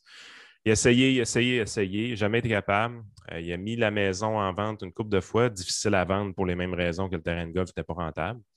Puis à un moment donné, il y a un gars qui est venu faire une offre, mais comme un peu inattendu, puis plus élevé que prévu. Il se doutait qu'il y avait un peu anguille sous roche, mais il l'a accepté parce qu'il se dit bon, ben, je, finis par me débarrasser de mon problème. Quelques semaines après, le dézonage se faisait. Euh, tu es vraiment dans une position où est-ce que tu dis attends un peu, il y a un fonctionnaire slash politicien quelque part qui avait un pouvoir absolu sur ce qui allait se faire là-dessus. Puis éventuellement, le gars qui fait le profit, ce n'est pas celui qui a eu le terrain pendant dix ans, c'est celui qui avait la connexion politique pour le dézonage. Puis il y a beaucoup, beaucoup, beaucoup de gens au Québec qui se sont enrichis avec le dézonage. Ça, on n'a vraiment pas idée jusqu'à quel point c'est vrai. Euh, des histoires comme ça, il y en existe dans toutes les municipalités, dans toutes les régions. Dans mm-hmm. le coin de Montréal, c'est encore pire, évidemment, parce qu'il y a eu beaucoup de dézonage dans, ce coin-là. C'était des belles terres agricoles, puis là, on, sait ce que c'est devenu. Tous les, les, les, quartiers Sarrive Sud se sont développés au fil du temps. Il y a des gens qui sont passés à la caisse. Puis ce qui a permis ça, c'est les règlements de zonage du gouvernement, évidemment. Ouais. ben écoute, pendant que, pendant que tu disais ça, ça m'a rappelé une histoire, puis je l'ai retrouvée il y a comme deux secondes. c'est. Là, je vais avoir tous les détails tout croche parce que ça, ça fait longtemps que je l'avais vu, mais il y avait un gars à New York en 1900 qui s'appelait euh, Philip Payton, qui était euh, un Afro-Américain. Puis il est, euh, en fait, il est connu comme le père de Harlem. Puis lui, ce qu'il avait fait, c'est que c'était un entrepreneur. Puis chaque fois que euh, lui, ce qu'il avait réalisé, c'était que pour être en ville, les Noirs américains étaient prêts à payer un petit peu plus cher sur les loyers. Et lui, ce qu'il s'est dit, c'est s'ils sont prêts à payer plus cher, puis que des gens veulent les discriminer sur la base de la couleur, bien, moi, ce que je vais faire, c'est que je vais acheter des bâtiments au complet, puis je vais les louer au plus haut loyer. Puis après ça, il, a décidé d'être entrepreneur. Puis c'est lui, en fait, qui a permis à Harlem de devenir euh, un endroit où il y avait beaucoup plus d'Afro-Américains qu'autrement il y en aurait eu. C'est parce que ce qu'il faisait, c'était que chaque fois que quelqu'un discriminait, lui, il venait acheter un bâtiment, puis il venait, euh, à toute fin pratique, le, réussir à louer euh, aux, autres locataires. Euh, Ce gars-là était blanc, mais il était noir. Il était noir. Il était noir. il faisait ça comme ça. C'est un Afro-Américain, comme j'avais dit au début. Puis une des choses, l'autre chose qu'il faisait, c'était que les propriétaires qui étaient blancs, eux, ce qu'ils voyaient, c'est que ce gars-là, il faisait ça fait que là, il se disait, ben là, attends une minute, il faudrait, que j'augmente aussi le loyer, parce que maintenant, il y a plein de gens qui veulent venir dans le quartier. Et je pourrais aussi augmenter les loyers sur les gens blancs aussi. Fait qu'eux autres arrêtaient de discriminer contre les Noirs. Ils se mettaient à offrir le même frais indépendamment. Puis je vais, partager le lien ici, parce que je viens de le trouver, puis on pourra le partager euh, avec les mm-hmm. auditeurs. Mais euh, Payton était. En fait, l'exemple, en gros, c'est que il n'y avait pas de restriction sur le journal à cette époque-là. Le gars, tout ce qu'il faisait, c'était qu'il rentrait avec son capital, puis il réussissait, par vertu de la compétition, à éliminer plein de formes de discrimination euh, dans le logement pour euh, les Afro-Américains parce qu'il faisait payer aux racistes le coût d'être raciste. C'est-à-dire que, ah oh, oui, tu n'es pas prêt à vendre pour un noir qui est prêt à t'offrir plus d'argent? Bien, écoute, regarde ce que je vais faire. Moi, je vais aller acheter, je vais aller voir un autre locataire à côté. Right? Puis elle, c'est prête à me le vendre pour moins cher que toi. Je vais le louer quand même au même loyer à l'autre gars qui veut rentrer. Ben là, euh, pourquoi tu as offert ça? Elle a accepté. Puis, ben écoute, tu avais juste à accepter quand moi je te l'ai offert. Puis il faisait ça de même, mais ce qui s'est passé, c'est que tu as eu un, inflot de, gens dans la région, dans ce quartier-là. Euh, cette histoire-là, je ne sais pas pourquoi, quand tu l'as compté, ça m'a rappelé euh, ce, gars-là, mais ça te montre que dans un marché compétitif, là, euh, c'est dur avec des entrepreneurs qui sont vraiment alertes, surtout. Euh, c'est vraiment difficile d'être discriminé parce que, my God, que tu payes cher pour des choses qui ne sont pas liées à, des variables économiques. Si tu discrimines juste des trucs qui n'ont aucune pertinence économique, tu vas payer cher en maudit. Puis ce gars-là, il faisait payer cher aux racistes le fait d'être raciste. C'est ça qui devient de valeur. C'est qu'à un moment donné, je ne pense pas qu'on ait comme valeur que euh, les entrepreneurs qui sont là pour faire la palette puis qui peuvent faire la palette, c'est juste ceux-là qui ont les connexions politiques. Mais le problème, c'est qu'au Québec, on semble aimer ça. On semble vraiment toujours aller dans, cette direction-là. Les, entrepreneurs qui ont des connexions politiques, c'est l'enfer. Comment ils font de l'argent trop facilement. Puis genre vraiment trop facilement. Alors que ceux-là qui n'en ont pas, peuvent faire de la bonne business, mais ça passe tout le temps dans l'oubli, en dessous de l'ombre un peu, euh, des choses comme ça. puis ça date pas de 10 ans ou de 5 ans. J'ai l'impression qu'au Québec, ça date vraiment des années 70, peut-être même jusqu'à les années 60 mais les connexions politiques ont toujours été un prérequis pour faire de la bonne business. Là, on parle des vrais bons deals d'affaires. Euh, c'est pour, ça qu'il y a autant de, c'est pour ça qu'il y a autant d'hommes d'affaires et d'entrepreneurs qui aiment le gros gouvernement. tu te dis, donc, qu'est-ce que c'est ça, cette histoire-là, d'être un entrepreneur et d'avoir un discours euh, borderline QS? Là, tu te dis, il me semble que ça, pas, ça fait. Ouais, c'est ça. Tu te dis, il me semble que ça ne fait pas de sens. Ben oui, ça fait du sens quand tu comprends la mécanique de comment on peut euh, se coller après le pouvoir. Puis finalement en ramasser les fruits. fait que ben là, Amazon, on, l'amène au Québec là, demain matin? Là, ils, veulent s'établir à Saint-Georges-de-Beauce. Est-ce qu'on dit oui? Mais euh, c'est drôle parce ben, que ça va jouer. Attends, fuck you. Je m'excuse. c'est pas à nous de dire ça. si quelqu'un à Saint-Georges-de-Beauce décide de vendre son terrain à Amazon, c'est qui qui a le droit? Je m'excuse, là, mais sur quelle prémisse tu aurais le droit de dire non? Si Amazon, ça ne fonctionne pas après avoir acheté le terrain à, cette personne-là qui vend, c'est quoi qu'Amazon va faire? Elle va, perdre l'argent, puis elle va fermer la shop. Puis c'est son problème, c'est plus le c'est pas le problème d'un politicien local. Euh, mais si, mettons, tu penses vraiment qu'il y a des effets négatifs, parce qu'à Saint-Georges-de-Beauce, ce serait trop un gros joueur. Fine. Qu'est-ce qui fait que Saint-Georges-de-Beauce euh, a, moins de demandes pour du des travailleurs dans la région? Ben, peut-être que c'est parce que euh, il y a des restrictions sur l'entrepreneuriat, sur des nouvelles firmes, que des nouvelles petites firmes ne peuvent pas facilement demander des travailleurs ou parce que tu augmentes leur coût à eux. Euh, parce que la réglementation tombe disproportionnellement sur les nouvelles petites entreprises qui essayent de percer. Donc, le coût d'un employé additionnel pour eux est beaucoup plus élevé que le coût d'un employé additionnel pour Amazon, que donc leur courbe de demande à eux est différent. As-tu pensé à toutes ces choses-là? Peut-être que c'est l'État qui cause le problème. Puis, il y a un graphique, je pense que ça devrait être un, sujet de notre podcast que, que je faisais quand j'étais avec l'Institut, puis je faisais mes présentations plus générales, que ce n'était pas des trucs de recherche j'avais comme les quatre étapes du raisonnement de bonne politique publique. C'était A, est-ce que vraiment c'est un problème? B, il faut que tu te poses la question. Est-ce que vraiment. tu disais ça dans la vidéo avec euh, que tu parlais, que tu avais fait une apparition avec euh, mon market. Je suis allé le revoir. Puis a donné, tu t'en, parles de ça dedans.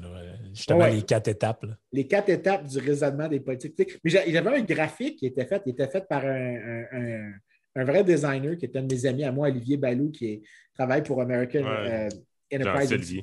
Ah, ben, en fait, tu connais Olivier? Un petit peu, un petit peu. Ah, ce gars-là, ce gars-là, là, en fait, vraiment, le gars, il fait comme 6 pieds 5. OK? le gars, à chaque fois que je le vois, je ne suis pas grand comme gars physiquement. Je pense que je fais 5'8 ou 5'9. Lui, à côté de lui, là, je le regarde, puis je suis toujours, on se parle, puis je suis même. Là, je le regarde. Salut Olivier. j'ai vraiment j'ai le cou tordu chaque fois que je parle. Mais lui, c'est vraiment un artiste, vraiment. Puis il m'avait fait les quatre étapes du raisonnement. C'était step one. Est-ce que c'est vraiment un problème? Mm-hmm. Step 2, est-ce que le gouvernement a fait quelque chose qui fait que c'est un problème? Right? C'est peut-être des fois qu'il y a des choses que tu as faites qui étaient contre-productives, puis juste enlever ces choses contre-productives réglerait le problème. Step 3, est-ce que l'État est vraiment capable de régler le problème.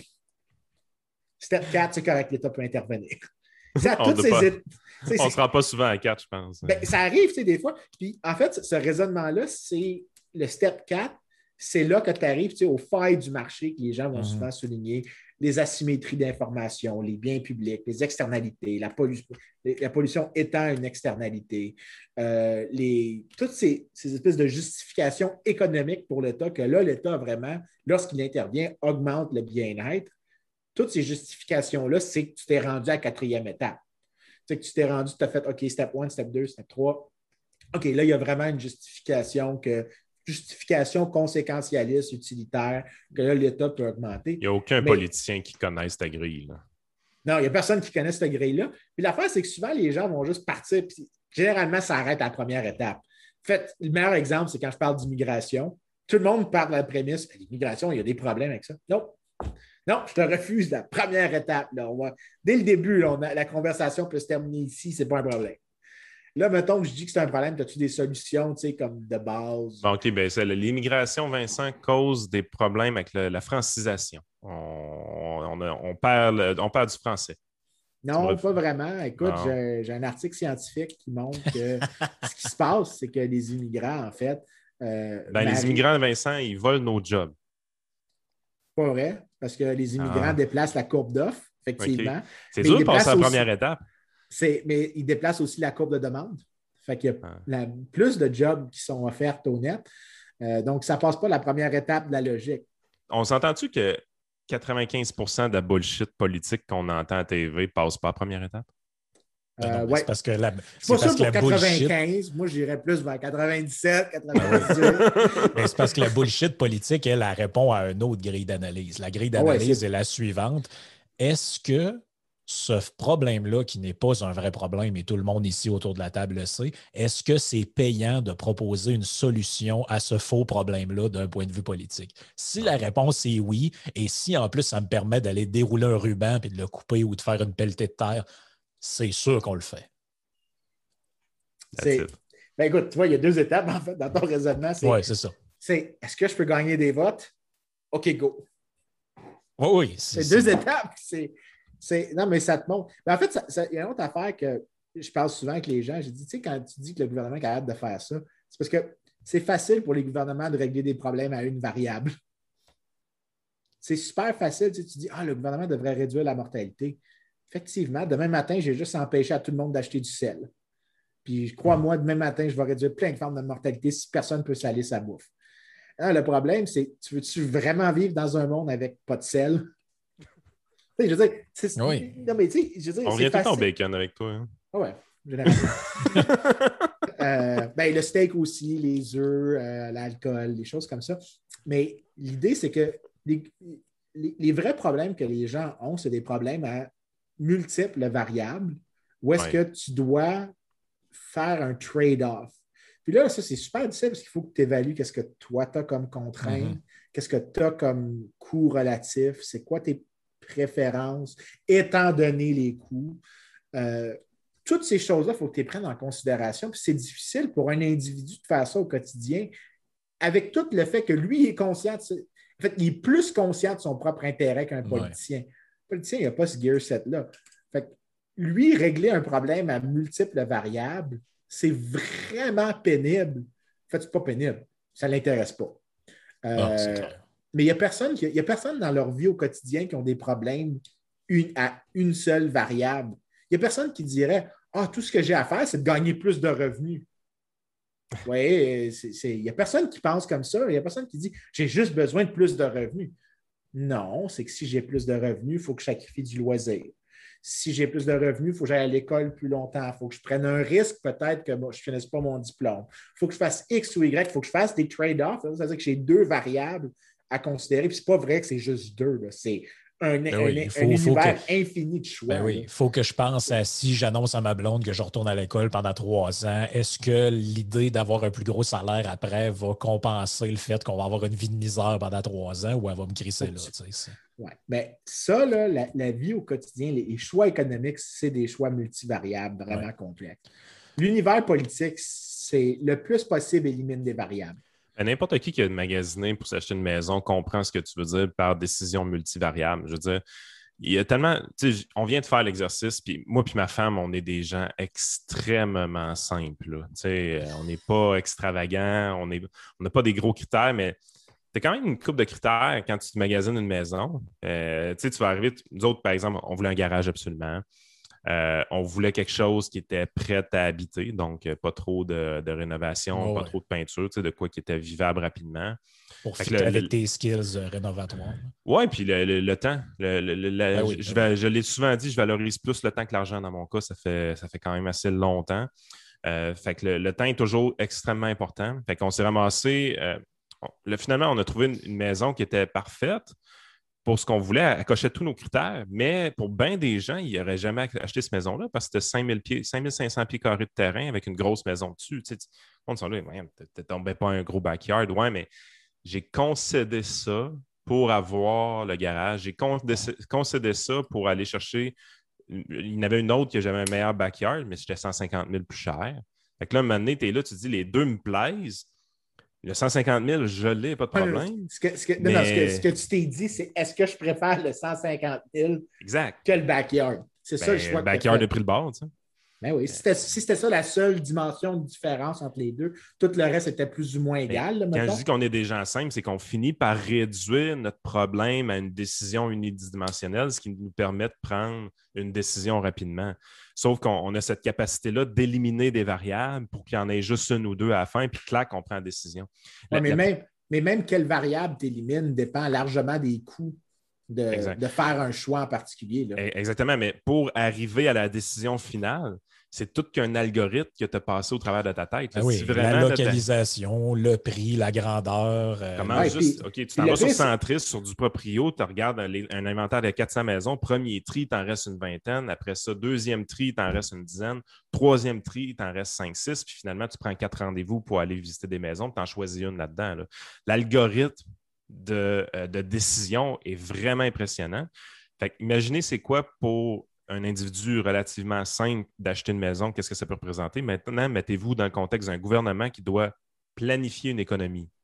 Oubliez ça. Là. Non, mais non seulement ça, mais, pour, que les gens voient comment c'est presque impossible pour le gouvernement de faire ce choix-là pour toi, là, on va prendre ton revenu, ta situation, ton nombre d'enfants, même conjointe, OK? Oui. On va y aller dans l'extrême. Tu fais juste changer moi, là. Tu fais juste changer toi. C'est la seule chose qu'on va changer. Je te parie 100 pièces que je mets Frank dans ta peau avec tout le reste pareil. Pas que je suis en train de dire à Frank de, prendre ta blonde. C'est ça que je suis en train de dire. Mais ils ne choisiront pas ma maison qu'on a choisie. Je suis sûr que Frank ne choisira ben pas ta maison. C'est sûr que non. Juste parce que Frank a juste un, une courbe d'utilité qui est différente de toi, sa fonction d'utilité est différente. Ben, mettons que moi, par exemple, j'accorderais une plus grande valeur à mon temps de déplacement que Yann ou une moins grosse valeur, ben moi, j'aurais peut-être dit Ouais, mais moi, ma maison, c'est important qu'elle soit plus proche des lieux où je me déplace. Et alors que Yann pourrait dire ben moi, dans l'auto, j'écoute des podcasts, des livres audio, je m'en fous. Exact, quand même. Oui. Mais c'est ça, tu vois, c'est même, j'ai mis les mêmes variables pour tout le monde, sauf une chose la différence de. Parce que là, la manière dont ça serait dit en économie, c'est que la courbe d'utilité d'Yann, donc la, sa volonté de substituer une caractéristique pour l'autre, est complètement différente de Frank. Mais Frank a le mais ont le même revenu, le même environnement de contraintes, les mêmes prix. C'est juste que les deux voient l'utilité d'une chose, une caractéristique relativement à l'autre complètement différemment. Fait qu'ils font des choix complètement différents. Frank aurait peut-être dit je vais la prendre. Je préfère une grosse cour. Euh, ça ne me dérange pas d'être plus loin, ou peu importe c'est quoi, il aurait fait un choix complètement différent à cause de ça.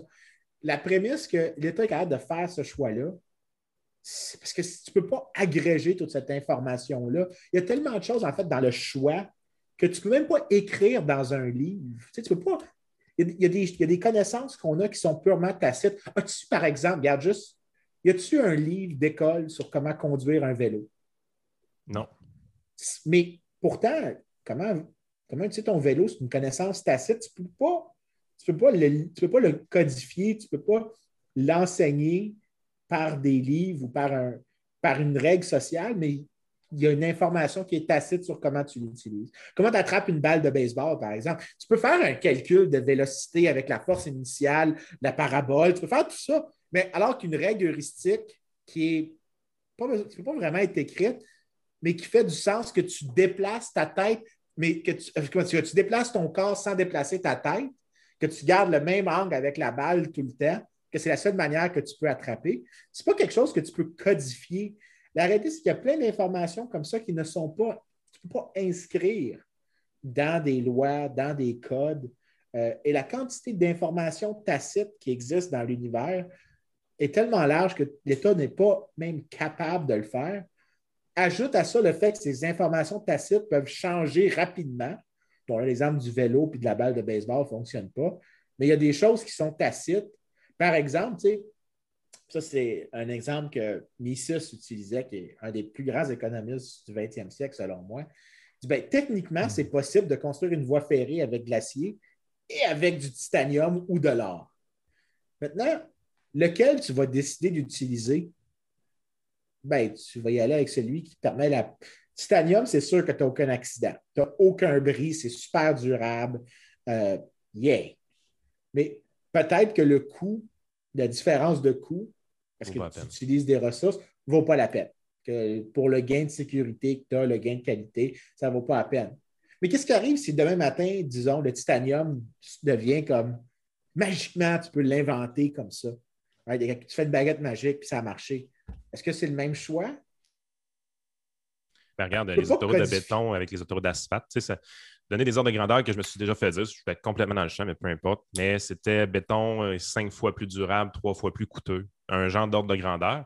Fait que pour n'importe qui qui ne connaît pas trop la finance, il va dire ben, on devrait toujours prendre le béton. À ta peu. Pourquoi le béton est devenu plus populaire dans les 10, 15, 20 dernières années qu'avant?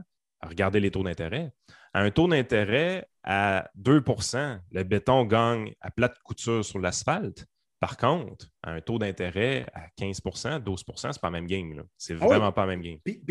Imagine-toi l'ingénieur qui dit ça. L'ingénieur qui se fait dire ça.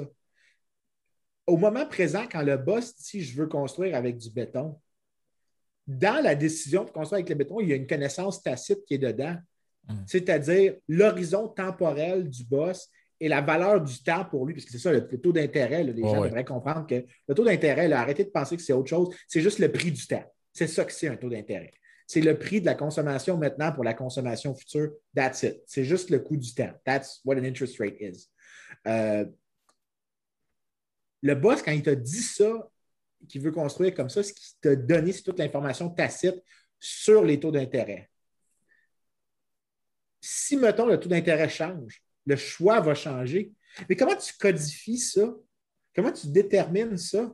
Puis mettons que ce n'est pas juste la question de, du taux de, la route. Ça peut être aussi à quelle proportion on utilise, par exemple, les canaux pour euh, envoyer des trucs par bateau. Si, mettons, la route est meilleure, de meilleure qualité, peut-être que moi, comme camionneur, je préfère utiliser plus par camion parce que les camions s'endommagent moins, ils durent plus longtemps, puis c'est marginalement moins coûteux d'envoyer un peu plus de volume sur l'autoroute. Comment est-ce qu'un bureaucrate peut codifier cette information-là? En fait, même les firmes ont de la difficulté à le codifier en avance, c'est uniquement quand il y a le changement dans les contraintes, puis qu'il y a juste quelqu'un qui observe ou quelqu'un qui découvre par accident, que là, les gens corrigent leur comportement parce qu'ils voient le 5 ben, ou le 10 Écoute, euh, il y a eu un changement de loi dans le camionnage il y a quelques temps euh, au niveau des logbooks. On passait au logbook électronique, si je ne me trompe pas. 10 euh, heures par jour maximum, 70 heures semaine, quelque chose comme ça. Je sais qu'il y a plein de camionneurs qui doivent écouter, puis j'ai probablement pas les bons chiffres, mais peu importe ce que des gars dans le camionnage m'avaient dit, euh, ça allait augmenter de 15 à 20% la demande de camionneurs. Euh, ces changements-là dans les logbooks, parce que tout le monde, quand on avait des logbooks manuels, les gens crossaient le logbook. Mais là, à cette heure, tu ne peux plus. Euh, tu peux juste pas crosser le, logbook. Fait que un de mes camionneurs, il, a dormi, il a dormi dans son truck à 15 minutes de sa maison à un moment donné. il ne pouvait pas physiquement amener le truck à la maison parce que le logbook était busté. Euh, fait que, tu sais, c'est ben des, choses comme ça, ça, a des impacts, puis c'est logistique, des, affaires comme mhm. ça. Mais regarde, c'est drôle, parce qu'il y a un excellent exemple de ce que tu viens de décrire. les premiers containers. Donc, les containers en, métal, les gens ne savent pas à quel point c'est une invention incroyable. C'est la chose qui. Euh, la plus grande invention du 20e siècle, c'est le container. Pourtant, c'est simple. c'est super simple. Mais le gars qui a pris ça la première fois avec le, le, le gars qui s'appelle Ian McLean, je pense, j'oublie le prénom, mais quand il a inventé ça. Le gars qui faisait Gandalf, ça, Ian McLean? Non, Ian McKellen, ça. OK, McKellen. Jesus Christ. Euh, il, y a eu, un puzzle pendant longtemps en économie sur pourquoi, après l'invention du container, il n'y a pas l'air d'avoir eu d'effet sur le prix de le freight rate, donc le coût d'envoyer une tonne de cargaison. Mais ce que les gens oublient de souligner, c'est que la vertu du container, ce n'était pas le fait que c'était moins coûteux de le mettre sur un bateau, c'est que c'est moins coûteux de le décharger d'un bateau. C'était bien mhm. plus facile parce que là, tu augmentais la vitesse, tu réduisais les turnover rates dans les, dans les ports. Donc, c'est plus rapide de sortir des affaires. C'est le volume qui a dû changer plus que le prix. Exactement. Fait que tu as eu une explosion du volume parce que ce que tu as fait, c'est que tu as réduit les coûts de faire une transaction. Il y a plein de gens qui, avant, étant donné le coût de devoir obtenir le container, parce que tu avais des coûts pour d'autres personnes dans le secteur de l'économie que tu ne voyais pas dans le prix directement de, du container. Ce que tu voyais, c'était que à ce prix-là, tu avais. En fait, excuse-moi. Étant donné la demande, étant donné la quantité, euh, étant donné la demande et l'offre, tu avais ce prix-là. Mais ce qu'il faut que tu réalises, c'est que la demande est une fonction d'une multitude de choses, pas juste, la quantité demandée n'est pas juste une, fonction d'une multitude de choses, dont d'autres coûts, comme par exemple le coût de décharger, le coût de faire un contrat, le temps d'attente. Parce que pour, pour, demander quelque chose, ce n'est pas juste le, le fait que tu payes pour l'avoir, c'est combien de temps je vais devoir attendre pour l'avoir? Est-ce qu'il y a une chance que ça devienne avarié par le temps que je l'obtienne? Si tu me réduis tous ces autres coûts-là, ben, si tu réduis plus, peut-être que je vais augmenter ma demande tellement qu'au net, c'est possible qu'il y ait. Ça, ça veut dire que dans le mathématiquement, pour ceux qui sont gosseux, c'est que tu aurais une fonction implicite où tu as une certaine, une certaine, récursion à l'intérieur de la fonction. C'est ça que ça voudrait dire. Euh, les gens seraient prêts à dire OK, regarde, je sais, que, je sais que ce que je fais, ça va augmenter le prix, mais les autres bénéfices que sont tellement grands que je m'en fous. Euh, ça, c'est super. Mais comment est-ce qu'un bureaucrate aurait pu savoir ça? Parce que le container, c'est l'invention la plus à regarder. En fait, les gens passent à côté du container et c'est anodin. anodin. Il n'y a personne qui pense à quel point être juste capable de prendre ce truc-là avec des espèces de, trucs mécaniques, de déplacer, le déposer sur un camion, puis le camion est parti. C'est anodin aujourd'hui dans nos vies. Mais il n'y a aucun bureaucrate qui est capable de penser à ça. Puis il n'y a personne, même aujourd'hui, qui apprécie l'importance de ça. Es-tu capable d'imaginer l'entièreté des bénéfices? En fait, ça nous a pris à peu près 30 ans comme économistes de comprendre l'importance de ce que ça a eu, le container. Es-tu capable de penser que ceux qui passent leur vie à étudier ça ont pris tant de temps à le découvrir qu'un bureaucrate qui n'a aucun intérêt, que son revenu n'est pas associé du tout à ça, va être capable de le comprendre? Non, non, c'est clair. Écoute, les, gens traitent bien gros sur Amazon euh, livrable en un jour sans comprendre l'intensité de la logistique en arrière de ça. Ah, c'est magique, selon moi. Ah c'est incroyable. C'est une réussite du capitalisme à la base. Tout le monde va comprendre ça. D'être capable d'acheter et de se faire livrer en 24 heures un bien, c'est incroyable quand vous y pensez. Je veux dire, la quantité d'intervenants qu'il y a eu dans votre transaction que vous avez faite en bobette sur votre divan, c'est malade. c'est malade. dans plein de domaines qu'on n'a pas vraiment dans plein de domaines qu'on n'a pas nécessairement pensé. Là. Fait juste checker hier, on, a fait, là, pour ceux qui écoutent sur Patreon, on a fait un podcast avec euh, avec un, gars que tu connais qui s'appelle Kevin il n'y a pas longtemps, qui a écrit un, livre par lui-même et qui l'a auto-édité avec Amazon.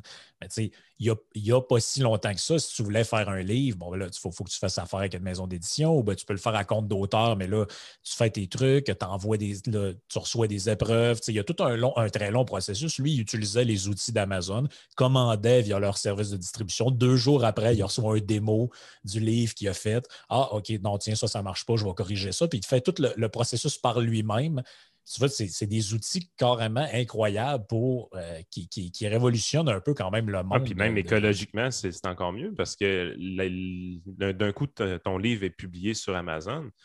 Ben, tant aussi longtemps que quelqu'un ne l'a pas commandé, il n'est pas imprimé. En plus. Il n'y a pas de gestion d'inventaire. Ben, regarde, la défense d'Amazon, les gens pensent souvent que la défense se fait. Encore une fois, je veux, je veux souligner que l'argument du monopsone qu'on mentionnait tantôt peut être peut être acceptable, mais dans ce cas-là, c'est que la cible, ce n'est pas Amazon, c'est la régulation gouvernementale. Mais il faut réaliser qu'un des bénéfices qu'Amazon, mettons que je mets cette, critique-là de côté, là, euh, un des bénéfices qu'Amazon a, ce n'est pas juste pour les, consommateurs, c'est pour des petits détaillants qui n'auraient jamais été capables de découler leurs produits autrement. J'ai euh, un gars que j'aime beaucoup, euh, qui est un économiste, mais c'est un gars qui vient de, qui vient de, la Côte d'Ivoire. Il s'appelle Germinal Van. Euh, qui est super intéressant, qui est un libéral classique d'Afrique. Euh, il a un style un peu unique, il est clairement, euh, il, est en mark contrast de tout le monde, mais il écrit quand même assez bien, il écrit même très bien en fait. mais comme il n'est pas tant dans l'usuel, donc il, il, détonne en toute fin pratique dans son contexte, il n'aurait jamais été capable de se trouver une maison d'édition qui aurait été capable de rejoindre autant de gens dans son contexte à lui, donc des gens que lui essaie de convaincre en Côte d'Ivoire d'adopter un, plus grand libéralisme. Mais il écrit tous ses livres, en fait, il est rendu à son 19e, par les services d'auto-édition d'Amazon. Et il en vend beaucoup. Il offre tous ces services-là et il les rend accessibles pour d'autres personnes. Donc, il est capable de, de comme, détaillant ici de produire un service qui n'aurait pas pu autrement. tu sais, quand les gens chignent après Amazon, ils oublient que combien de, personnes ont été capables, tu sais, de toutes les petites librairies usagées, par exemple, qui sont maintenant capables d'écouler des livres que personne ne voyait avant. Moi, je veux dire, je pense juste à ma job où est-ce que ce que je dois faire, c'est faire pratique acheter des livres, euh, puis les consulter. Il y en a plein que je, que je trouve qui me mm. sont incroyablement utiles. J'aurais jamais pu les trouver à moins de faire 50 petites euh, librairies usagées. Maintenant, j'ai quelqu'un qui est capable de les mettre en ligne et qui me les parce Que comme euh, économiste euh, en, histoire économique, je veux dire, tu cherches des affaires des années 60, des années 30, des années 40, je veux pas. Des trucs bien obscurs que je pourrais juste trouver dans une bibliothèque, que je ne pourrais pas avoir pour moi-même, que je devrais tout le temps à la bibliothèque pour consulter. là, je peux les avoir dans mes propres références. Mais imagine si quelqu'un juste qui vend des petits bracelets ou qui vend des, équipements de téléphone, ou qui vend euh, des produits artistiques. Ce qu'on oublie, c'est à quel point Amazon a permis à des gens justement de créer des choses qu'avant, c'était impossible parce qu'il fallait que tu ouvres un brick and mortar, il fallait que tu fasses X ou Y. Puis mettons que tu veux chialer après Amazon. Un autre des critiques d'Amazon qui me tape ses nerfs, c'est ben là, ils ne sont pas taxés. Effectivement, ils sont, à cause des règles fiscales, ils sont effectivement, effectivement moins taxés. Mais as-tu pensé que peut-être le problème pour les détaillants qui sont brick and mortar, c'est peut-être que tu taxes trop? je vais juste dire ça comme ça. Je vais juste dire ça. J'ai rencontré un client à un moment donné qui a viré son garage en entrepôt Amazon. Puis lui, ce qu'il faisait, c'est il magasinait toujours des chinoiseries euh, qu'il faisait venir en conteneur parce qu'il dit si je fais venir un conteneur, euh, j'ai une grosse économie d'échelle. Fait qu'il dit des fois c'est des lampes de poche, euh, des fois c'est des sleeping bags ou peu importe. Mais j'ai tout le temps un item à la fois. Fait que quand je trouve l'item avec le prix que je veux avoir puis que je sais que je vais avoir un bon différentiel en le vendant sur Amazon, je fais venir un conteneur de l'item choisi, je le fais venir dans mon garage, je stocke ça dans mon garage, puis là, je pars la roue de marketing. Boum, boum, boum, je vends mon stock. Puis il dit, le gars était fonctionnaire fédéral, si je me rappelle bien. Puis quand je l'avais rencontré, il commençait à penser à lâcher sa job. il dit, mon entrepôt Amazon, qui est mon garage, est rendu presque plus rentable que ma job de fonctionnaire fédéral. Mais excellent encore une fois, ce que tu es en train de me dire, c'est imagine-toi, comment est-ce que ce fonctionnaire-là, qui est fonctionnaire, comment est-ce que comme fonctionnaire, il aurait pu découvrir cette information-là pour d'autres personnes? Je veux dire, le service qu'il produit, c'est un service d'arbitrage. Il faut qu'il trouve, lui, la manière de se spécialiser dans le traitement d'un prix dans une place, faire un prix à une autre place, et donc de déplacer des ressources de A vers B pour faire en sorte que le. ce que ça veut dire, c'est que si l'autre est capable de vendre si peu cher, puis que l'autre est prêt à payer plus cher, c'est que les quantités ne sont pas allouées vers qui les valorise le plus. Lui, ce qu'il a fait, c'est qu'il s'est spécialisé, il a pris du temps, de l'énergie, des ressources pour figurer ça. Pourquoi? Parce que c'est lui qui fait la pièce dans ce cas-là. C'est lui que son incitation est alignée avec la découverte profitable et l'exploitation profitable de cette information-là. Mais lui, s'il avait comme bureaucrate, ça aurait été quoi son profit? Le profit social? Ben, il y en aurait eu un peu, un sur la taille de la population. C'est sa share qu'il aurait eu, c'est distribué également. C'est pas assez pour faire l'effort. Mais là, parce que c'est lui le, le claimant à son effort entrepreneurial, ben, OK, d'accord, je suis intéressé. Ben, de toute façon, il y a tout le temps un genre de, paradoxe, un peu d'hypocrisie par rapport à ceux qui ont un discours anti-Amazon ou anti-Apple ou tout ce que tu veux. Je me souviens d'un article du Toronto Sun, je crois, il y a 3-4 ans où il, avait fait un, deux sondages différents qui mettaient en parallèle, c'était très drôle. Il faudrait que j'essaie de, retrouver ça. On doit pouvoir trouver ça sur Google. C'était, euh, il sondait les gens de, ben, dans le fond, de ma génération euh, sur, euh, dans le fond, qu'est-ce qu'ils pensaient des grosses multinationales? Est-ce qu'ils payent trop assez d'impôts, trop d'impôts, etc. Puis là, ben, bref, 75 ou 60 ou 75 des gens qui ont en bas de 35 ans pensaient que, bon, c'est des mauvais, comment ils appellent ça, citoyens corporatifs, c'est des gens, c'est des compagnies qui ne font pas leur juste part, etc., etc. Et en, dessous, tu avais pour quelle entreprise rêvez-vous de travailler? Et c'était toutes les mêmes que, dans, le fond, la personne qui déteste Amazon, mais son rêve dans la vie, c'est travailler chez Apple, chez Google ou chez Amazon. Donc, je trouve ça que ça revient un peu à, ce qu'on disait tout à l'heure par rapport à Ah ouais, ils traitent mal leurs employés. Ouais, ils traitent mal leurs employés, mais quand ils s'installent quelque part, ils siphonnent la main-d'œuvre des autres entreprises. En fait, ce que tu dis, ça me fait penser, c'est le même argument que les gens faisaient contre les sweatshops. Là, ça a comme disparu des médias, ces affaires-là. Mais les gens qui haïssaient les sweatshops, ah, c'est pas correct, ils exploitent les travailleurs là-bas, les conditions sont atroces. Puis, hey, ça m'énerve cet argument-là. Parce que, d'une part, quand tu regardes un, les, salaires dans les sweatshops. Parce qu'on regarde ça avec nos yeux nord-américains. Exactement. Tu regardes ça de la perspective de nos choix à nous. Est-ce que ah, notre choix, c'est qu'on peut aller travailler dans un bureau, dans un centre d'APR, climatisé, tout beau. Puis on ne regarde pas le, pays d'origine dans lequel c'est. Puis, mais tu regardes par contre les, salaires, par exemple, dans les sweatshops, euh, puis tu les regardes relativement aux revenus dans le pays. C'est généralement des ordres de magnitude plus. Oui, mais il y a des enfants de 8 ans, Vincent, qui travaillent dans les sweatshops. Bien, je comprends, puis tu peux trouver ça pas correct moralement, mais si tu leur enlèves l'option. Qu'est-ce qu'ils feraient? Qu'est-ce qu'ils feraient? T'as-tu amélioré la situation? Je veux, veux pas être plate, là, mais les Québécois, ils ont jusqu'il n'y a pas si longtemps que ça, faisaient des enfants en quantité industrielle pour avoir de la main-d'œuvre aussi. On va arrêter. Là. Nos ancêtres fermiers et cultivateurs, il y avait 12 enfants, c'est pas parce qu'ils aimaient ça, les enfants. C'est parce qu'il fallait que quelqu'un ait bêché à terre. Soyons, oui, mais soyons encore plus baveux un peu.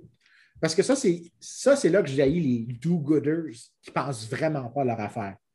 Tu es en train de me dire que parce que tu trouves que tu n'aimes pas ce que la personne pauvre fait, que tu n'aimes pas son set de choix, tu veux lui enlever un choix.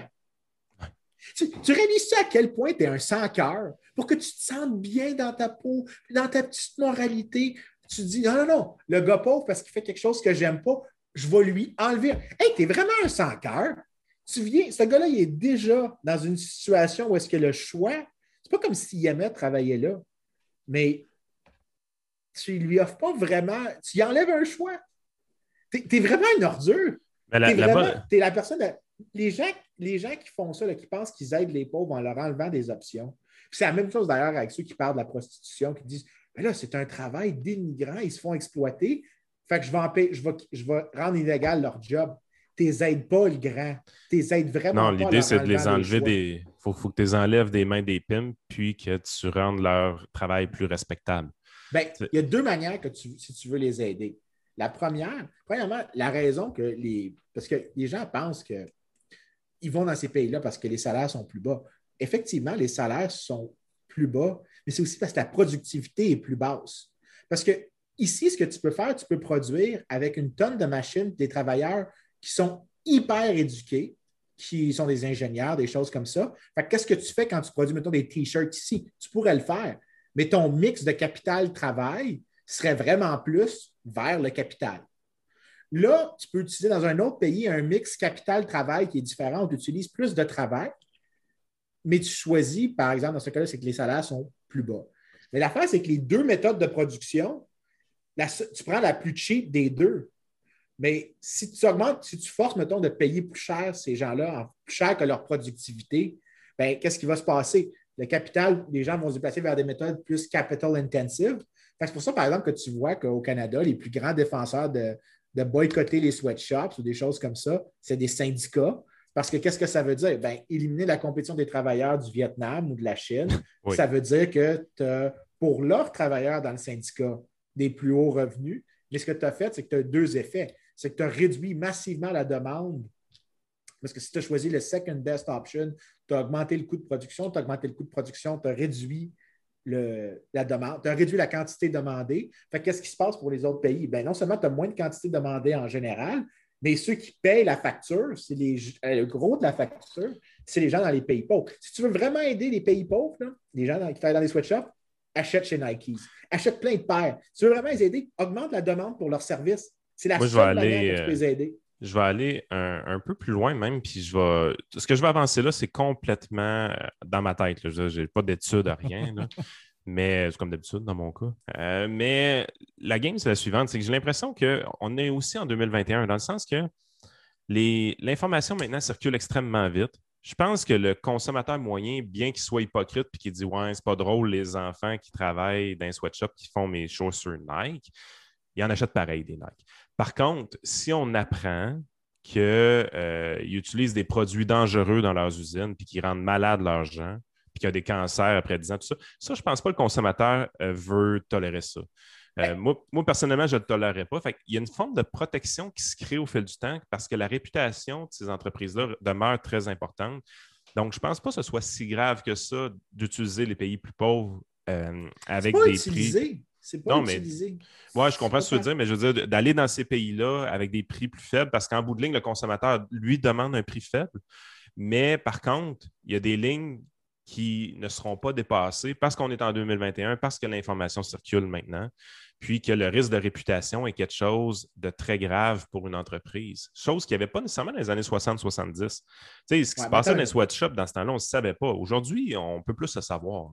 Ouais, attends une Moi, je vais faire un autre pushback parce qu'il y a une prémisse là-dedans que j'aime vraiment pas. La prémisse que tu as faite, c'est que les gens là-bas, ils ne savent pas. C'est comme si tu es en train de me dire que les travailleurs là-bas n'étaient pas au courant qu'il y avait des risques de travailler dans une usine, qu'il y a beaucoup de bruit, qu'il y a beaucoup de, mettons, peu importe c'est quoi qui est, toutes les choses que tu n'aimes pas. Tu es en train de me dire qu'ils ne sont pas au courant de ça puis qu'ils n'ont pas choisi. Un, parce qu'il faut que tu présumes que l'employeur. parce que si moi, ce que je veux, c'est que quand je suis payé quelque chose, là, je ne suis pas juste payé en fonction de mon travail, je suis payé aussi en fonction des conditions de travail relativement aux alternatives. Oui, mais il y a, certains produits chimiques qui vont créer des problèmes sur une dizaine d'années, par exemple, et tout ça, puis que quand c'est connu, parce que des fois, ce n'était pas connu, mais quand c'est connu, l'entreprise va, va retirer ça comme pratique assez rapidement parce que la réputation s'en va dans la toilette. Oui, mais la question qu'il faut que tu te poses, qui est vraiment la. Je pense, ça ne veut pas dire que ton point n'est pas bon, mais c'est parce que je pense que tu surestimes son importance de ce genre de problème-là. -là, c'est que l'employeur, lui, quand, il choisit de te payer, là, toi, tu choisis la plus grande valeur que tu peux retirer, puis lui, ce qu'il veut, c'est payer le moins d'argent possible. Si tu choisissais un type de paiement qui inclut plus de sécurité au travail puis un plus bas salaire, puis que pour lui, comme employeur, ça lui coûte moins cher de t'offrir ça, why the fuck would he do it? Il va le faire. Il va choisir ce qui te produit, toi, la valeur que tu es prêt à accepter son salaire relativement aux alternatives, right? Et le, qui est la moins chère pour lui. Bien, ça, dès que tu tiens ça en compte, bien, la, la, contrepartie, c'est que la personne, elle, doit être au courant des différentes facettes. Fait que un de mes amis, qui est Ben Powell, qui est prof à Texas Tech, lui, il a été dans des pays d'Amérique latine et il a pris des, des, compagnies qui ont été protestées contre. Donc, il y a eu des manifestations contre des conditions de travail dans ces usines-là. Et ce qu'il a fait, c'est qu'il a, demandé, a embauché une compagnie de sondage, donc il y a eu un grant de recherche, puis il a offert, il a demandé aux employés, en fait, ce que les, sondeurs faisaient, c'est genre au Guatemala. Question 1. Est-ce que vous aimez vos conditions de travail? Non. Est-ce que vous voudriez plus d'air climatique, etc., etc. Est-ce que vous seriez prêt à euh, avoir tout cela pour 1% de réduction de salaire, 2% 3% 4% puis il essayait de voir, en pratique, d'établir la courbe mhm. de, trade-off que les gens avaient. Et ce que tu voyais, c'était que les gens étaient, dès qu'ils commençaient à sacrifier un peu du salaire, parce que moi aussi, je veux une plus grande maison, un plus grand bureau, un plus beau char, euh, euh, un frigidaire incroyable, mais je n'ai pas envie de sacrifier plein de choses pour ça. Là, on parle de populations qui ne remplissent même pas leurs besoins de base avec un salaire normal. Exactement. Fait que là, tu, sais, tu leur dis, ils sont capables de figurer c'est quoi qu'ils valorisent le plus, eux. tu sais, quand les gens disent je vais intervenir pour faire ça, bien, peut-être, tu penses-tu vraiment qu'ils n'ont pas déjà fait le choix qui était optimal pour eux? Maintenant, est-ce que je pense que c'est cool qu'ils aient ces jobs-là? Parce que là, maintenant, les gens doivent penser que je suis complètement sans cœur puis je suis en train de dire go les sweatshops. Ce que je suis en train de dire, c'est que non, c'est probablement tu ne devrais pas leur enlever cette option-là. S'ils l'ont choisi, c'est parce que c'est la meilleure option sur la table pour eux la question, c'est comment est-ce que tu fais pour augmenter le set d'options disponibles pour les travailleurs? Ben, il y a une réponse très simple. La première, c'est que tu les laisses immigrer. Fait que, ben La question, laisse-les immigrer vers les places. beaucoup de problèmes avec ça. Laisse-les immigrer vers les places où, la productivité est plus élevée parce qu'ils sont matchés avec des meilleures machines ou peu importe. Ça va augmenter les salaires aussi pour ceux qui restent derrière, hein, parce que ça, c'est Tout à fait. Euh, en fait, c'est pas exactement vrai que ça augmente les salaires, c'est que ça augmente les salaires réels parce que ça réduit la demande de terrain. C'est ça l'effet que ça a. Euh, mais tu sais, on s'entend, il, y a des pays qui vivent encore de subsistance, dans le sens que, comme nous autres, au début des années 20, 30, l'agriculture, tu as, ta terre agricole, c'est pour ta famille. Si tu en restes un peu, tu le vends au marché. Mais on n'est plus dans ce mode-là présentement. On est dans un mode qui s'est urbanisé. la raison pourquoi il s'est urbanisé, c'est parce que les agriculteurs aujourd'hui, c'est une très faible partie de la population. on voit même mm-hmm. encore euh, traîner ça un peu dans nos stats. tu sais, quand tu as des stats de chômage, des non-farming jobs, euh, unemployment, tu là.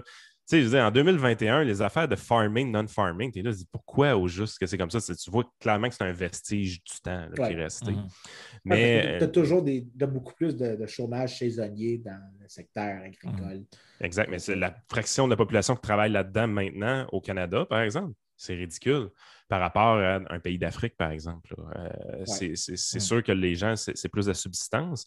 Mais effectivement, si les gens quittent les pays pour venir immigrer d'un pays plus développé, ben ça laisse de la place à ceux-là qui restent en arrière pour avoir des plus grandes terres un peu, d'avoir plus de facilité à, subvenir à leurs besoins. Puis c'est sûr qu'on s'entend, il y a des pays qui ne sortiront jamais de la merde tant aussi longtemps que la corruption va rester. Euh, ça, c'est connu. Mais j'ajouterais un truc à ce que tu dis, je pense, qui est, super hot. Euh, c'est que si vraiment tu veux augmenter le set de choix des gens qui sont les plus démunis sur Terre, la chose qui augmente le set de choix, c'est la productivité. Si tu trouves une manière de les rendre plus productifs, L'électricité, par exemple, les téléphones, le, système bancaire, le micro-prêt, des, choses comme ça. Tu vas voir à quel point euh, ces jobs-là vont disparaître vite. je pense que le meilleur exemple, c'est juste comparer combien de temps ça a pris euh, pour des places comme le Québec ou le Massachusetts de passer de taux de travail chez les 12 à 18 ans euh, qui était de pour que ça tombe en bas, disons, d'à peu près 40% je pense. J'essaie de, de me rappeler les chiffres que je mentionne de mon collègue Ben Powell. Ça a pris à peu près 60 à 70 ans pour tomber en bas d'un certain threshold, qui était quand même assez élevé. Aujourd'hui, tu regardes des pays comme le Vietnam ou l'Inde, qui ne sont pas des pays qu'on pourrait juger excessivement riches, soyons honnêtes. Non. Mais en fait, la meilleure manière de le reformuler. Au niveau de revenus qu'eux ont aujourd'hui, nous, on avait au même niveau de revenus dans le passé, beaucoup plus d'enfants qui travaillaient en pourcentage de la population, de, de cette population-là. C'était mon point de tout à l'heure. Ça devrait dire à quel point la productivité a augmenté, de telle sorte que tu n'as plus besoin d'un travailleur. Parce qu'un enfant, ce n'est pas un travailleur excessivement productif. Là. C'est pas, ça n'a pas beaucoup d'expérience accumulée. Ah, c'est du dernier recours. C'est du dernier recours. Fait quand tu réussis à augmenter la productivité du travailleur moyen, mettons, ben, le travailleur marginal, l'enfant, n'a plus besoin d'être utilisé comme travailleur. Fait si tu veux vraiment augmenter le, set de choix des gens pauvres, augmente la productivité, trouve des manières de les rendre plus productifs pour que justement le processus se produise encore plus vite, euh, augmente leur set de choix en faisant ça. Puis ça, euh, en fait, ça, on revient un peu à l'État. Je ne suis même pas convaincu que les gens diraient ah ben, OK, investissons en éducation. Euh, il y a un livre que j'adore, ça s'appelle The Beautiful Tree qui est écrit par James Tooley, qui est un, économiste. En fait, ce n'est pas un économiste d'éducation, c'est un, éducateur. C'est un gars qui se spécialise en sciences de l'éducation. Euh, et euh, ce livre-là, lui, ce qu'il soulignait, c'est que dans les pays du tiers-monde, euh, malgré que l'État fournit l'éducation publique, la majorité des services d'éducation sont produits par des écoles privées low cost. Mmh alors que les gens continuent de payer des impôts, mais c'est des écoles genre purement privées, c'est des for-profits. Puis c'est eux qui fournissent dans des zones les plus pauvres de pays comme le Nigeria, l'Inde, le Vietnam, qui fournissent de l'éducation sur grande échelle pour les plus pauvres. Euh, puis lui, c'est pour ça qu'il avait ça un beautiful tree. C'est que c'est, de l'éducation qui est fournie de manière privée, en dépit du fait que les gens payent des taxes, des, impôts, des tarifs sur des biens importés pour d'éducation qu'ils n'utilisent pas parce qu'ils jugent la qualité de ce que l'État offre est inférieure à l'alternative mm. privée. Puis ce qu'ils trouvaient, c'était que, en fait, la majorité, puis ça, ça a des gros effets sur les estimations de croissance qu'on fait. Le niveau d'éducation dans les pays en voie de développement est super sous-estimé parce qu'on demande genre le nombre d'années euh, dans les écoles. Là, on mesure comme le taux d'enrôlement, c'est le taux d'enrôlement dans les écoles publiques. Les écoles enregistrées, mais dans des pays comme l'Inde, tu as des taux d'enregistrement super élevés. Euh, mais dans des écoles privées qui ne sont pas sur le radar des gouvernements, euh, mais hmm. que les pauvres, eux, sont prêts à payer un ou deux dollars par jour pour avoir accès. C'est gigantesque dans des pays comme ça. C'est pas. En fait, le frais, je pense qu'il y avait une place, c'était comme 5 dollars par mois, puis tu avais accès à une école privée. Euh, c'était des pays vraiment pauvres, mais les gens sont, les pauvres sont super conscients de l'importance de l'éducation comme manière d'augmenter leur productivité et leur espace de choix. Fait que, tu sais, quand les gens disent on va les aider. Oui, c'est un beau transfert générationnel pour ces gens-là. Là mais réalise que ces gens-là sont capables de s'aider eux-mêmes beaucoup plus que tu leur donnes du crédit. Puis réalise aussi que plus souvent qu'autrement, tu leur nuis en leur empêchant d'émigrer ici, en limitant la capacité pour eux de vendre leurs produits chez toi avec des tarifs à l'importation. Sérieusement, l'espèce de.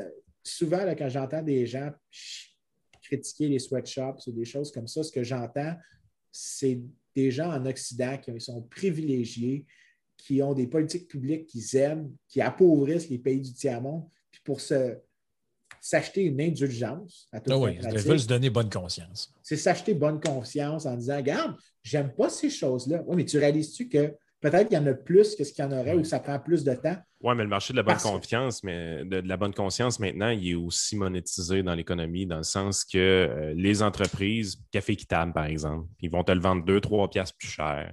Ils vont dire qu'ils respectent toutes sortes de normes équitables, puis blablabla mais ils ont monétisé ton désir de te donner bonne conscience. Puis là-dedans, sérieusement, ce genre de transaction-là, ah, moi, je veux dire, j'achèterais jamais du café équitable pour acheter du café équitable. Je trouve ça un peu niaiseux, mais le fait que ce soit là, puis quelqu'un veut le payer plus cher pour ça, good for you, buddy. Ben, tu, dis ça, mais ça, encore une fois, ça revient à mon point sur la productivité. C'est juste que là, c'est par moyen détourné. C'est ta productivité tellement riche que le 3 pour un café, pour le 3 d'extra par livre de café, pour toi, marginalement, vaut moins qu'auparavant quand tu avais un plus faible revenu, donc ben quand tu étais moins productif. Fait que, tu sais, quand les gens disent le café est équitable, oh, OK, d'accord, fine. Mais ce que tu es en train de dire, c'est que la richesse nous a permis de consommer des choses qui sont beaucoup plus immatérielles qu'elles l'étaient auparavant. Crois-moi, ce n'est pas la personne qui est sur la marge de la subsistance qui considère l'éthique aussi facilement. Ben non. Je veux dire, le, le la vertu, c'est ce qui nous apparaît moral, l'exercice de la vertu est beaucoup plus facile quand tu as l'aisance de pouvoir l'exercer. Ben écoute, ben prends juste au, Québec, par exemple, les gens vont juger les pauvres parce que les enfants font rien que boire du Pepsi. OK? J'ai ah. tellement ça, ces affaires-là. Regarde, regarde les alternatives. à un moment donné, ces gens-là sont à la marge, puis euh, ils veulent consommer de quoi? Ils veulent boire de quoi qui goûte quelque chose? De l'eau, c'est beau, mais ils veulent de quoi qui goûte quelque chose? Les Pepsi jus, qu'est-ce qu'ils vont acheter? Ben, ils vont acheter le Pepsi, c'est le moins cher des trois. Oui, puis surtout que deux choses. Et là, l'abruti va arriver et il va dire Ben, il n'y a qu'à mettre une taxe sur les boissons gazeuses, vais arrêter d'en boire. Oui. premièrement, je veux juste dire quelque chose. Euh, il y a un de, mes, bons amis, malheureusement, qui est mort cette fin de semaine. Euh, je l'aimais vraiment beaucoup. Mais lui, il disait Je suis libertarien parce que je me soucie des pauvres puis parce que je me contrefous de tes intentions. puis j'avais trouvé que quand il avait dit ça, j'ai dit c'est exactement pour ça. Puis j'ai toujours été surpris à quel point il y a un plus grand respect de, des gens dans des contextes difficiles chez des libéraux que euh, chez d'autres personnes parce que ce qu'on observe, c'est que c'est une condition qu'on n'aime pas mais qu'on réalise que cette personne-là, ce n'est pas parce qu'elle a choisi d'être dans cette situation-là, c'est qu'il y a des contraintes. Puis qu'est-ce qu'il faut que tu fasses, c'est que tu ne sais pas mieux qu'elle. C'est-à-dire qu'elle, elle a un, setup, parce que tu essaies de t'imaginer, puis c'est ça qui est vraiment important, je pense, dans la pensée libérale pour la lutte à la pauvreté, c'est que ce n'est pas une question de comment je le fais pour toi, c'est comment je te donne le plus grand espace de choix pour que toi, tu trouves ton chemin qui est important pour toi, pas pour moi, pour toi, de comment tu améliores ton bien-être. Qu'est-ce que. Qu'est-ce que es-tu en train de dire que des gens de droite auraient une certaine forme d'empathie? J'haïs le terme droite, là, je pense qu'on en a parlé plusieurs fois. Je comprends ce que je veux dire. Mais si, mettons, je dis libéral, je pense que intrinsèquement, euh, le libéralisme est beaucoup plus euh, pro-pauvre que, mmh. euh, que les autres idéologies qui existent tout simplement parce qu'il y a un respect intégral chez le libéral pour le choix des individus. Puis que ce qui crée la richesse, c'est de donner aux gens la liberté d'exercer mm-hmm. un choix. Pour ça, tu sais que, quand je parle à mes étudiants de développement, je leur dis le développement, ce n'est pas juste d'avoir plus de revenus, c'est d'avoir la liberté d'exercer une agence. Donc, de faire des choix, d'avoir que le choix, ce ne soit pas juste un concept théorique, mais une réalité pratique. Bien, ça, c'est le vrai développement. Mhm. Mais il y a juste les libéraux qui conçoivent ça. Les libéraux, puis ça peut inclure de la gauche social-démocrate, euh, mais c'est juste les libéraux dans la grande, grande famille libérale qui conçoivent le développement de cette manière-là en centrant sur est-ce qu'on fait quelque chose qui réduit tes, tes choix disponibles? Est-ce qu'on te fait mal sans le savoir? Est-ce qu'on peut enlever ce qui te fait mal? Et est-ce qu'il y a des choses qu'on peut faire? Puis là, tu as des libéraux qui sont un petit peu ce qu'on appelle des bleeding heart libertarians, ceux qui disent, ben, par exemple, on devrait peut-être avoir un revenu minimum garanti pour te hisser au-dessus d'un seuil de, privation sociale, mais qu'après, c'est all on you. Euh, que tu es libre après ça. Euh, des idées comme ça, tu en as des variances dans cette idée-là, mais la prémisse, c'est. Puis d'ailleurs, quand tu écoutes les gens, les libertariens qui ont une défense un peu d'un revenu minimum garanti, ils ne vont jamais défendre que ça doit être différent pour d'autres personnes. Ce qu'ils vont dire, c'est on te donne l'argent, tu sais mieux comment la dépenser que moi, puis c'est à toi de décider comment l'utiliser. Point barre. Il y a quand même une certaine. Mais c'est là que tu vois qu'on a un côté très autoritaire parce que les gens qui défendent les pauvres plus souvent qu'autrement vont arriver avec des solutions de dire food stamps parce que je ne veux pas qu'ils s'achètent des cigarettes avec son argent. J'ai ça, cette mentalité-là.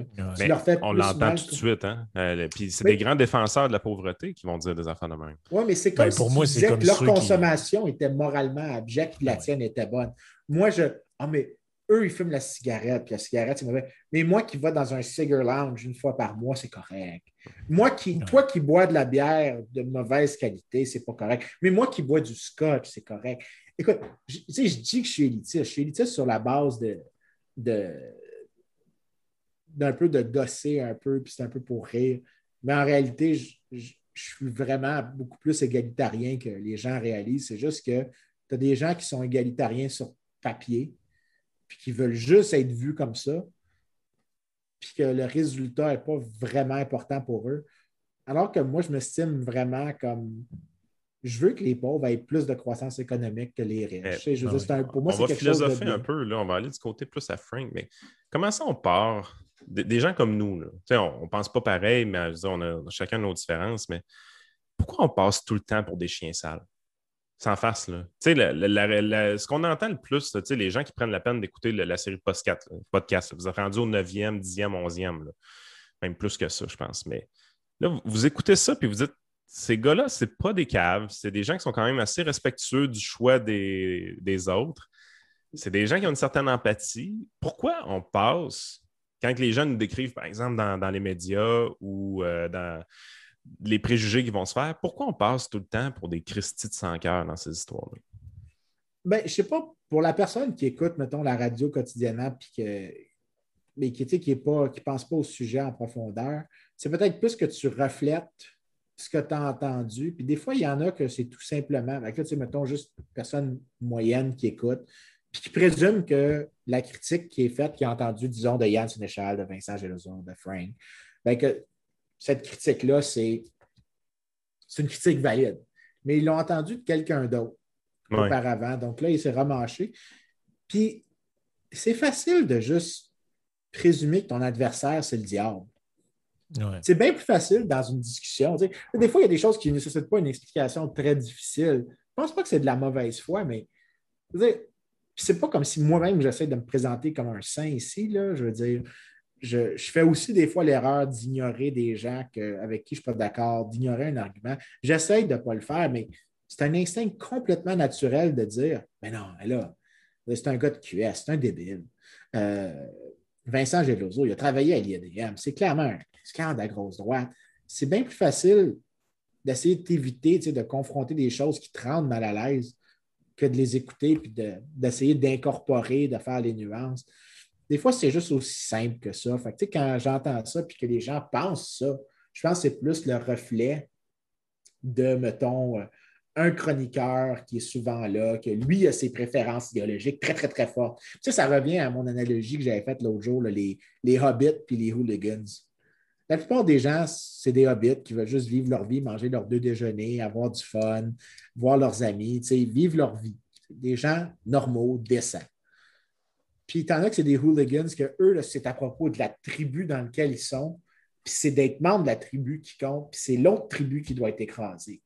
Mais c'est pas vrai que ces deux groupes-là ne communiquent pas. Des fois, les hooligans font passer de l'information que le Hobbit se fout un peu, mais ça ne l'affecte pas. Il ne pense pas très agressivement. Mais il a, incorporé l'information. Il pense effectivement que les hooligans A qui disent que les hooligans B, c'est des trous de cul, bien que les B, c'est des trous de cul par définition, qu'ils ont entendu A dire ça de B. C'est juste une question de quantité d'exposure à une gang plus qu'à l'autre, rendu là. Oui. Puis tu remarqueras, je veux dire, on, s'amuse entre nous autres ici à faire ça. Puis il y a peut-être quoi, 500 personnes qui écoutent nos affaires, mettons, chaque semaine.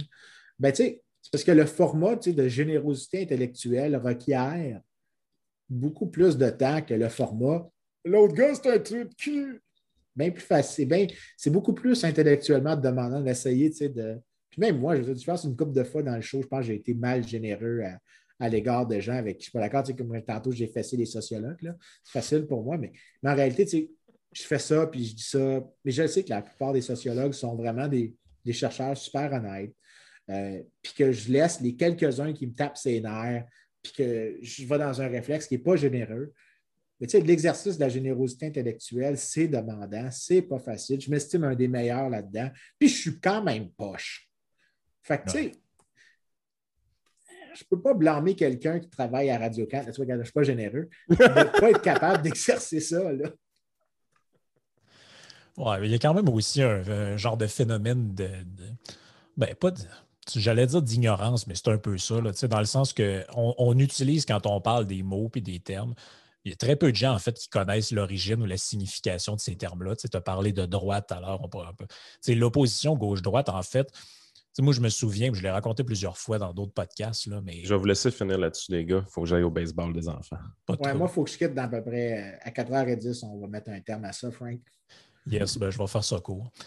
Quand j'étais, euh, quand j'étais au cégep, il y avait un prof de politique qui euh, il nous disait Bon, ben, euh, voici comment marche la politique. il y a un tableau, ça c'est la gauche, ça c'est la droite. Et on, il nous faisait faire remplir un petit test, puis après, tu allais faire un X au tableau, à peu près où l'écran t'avait donné que tu étais dans le, dans le tableau. Et puis dans le test, là, tu avais, mettons, à gauche, il y avait, je sais pas moi, des personnages comme Gandhi, euh, tu sais, des gens, euh, Martin Luther King, je sais pas quoi. Et à droite, c'était Hitler. Euh, des, donc, évidemment que quand les termes sont posés dans ces trucs-là, Hitler, by the way, c'est un socialiste. Je sais pas qu'est-ce qu'il faut à droite, mais ça, c'est un autre débat dans lequel on pourra parler une autre fois.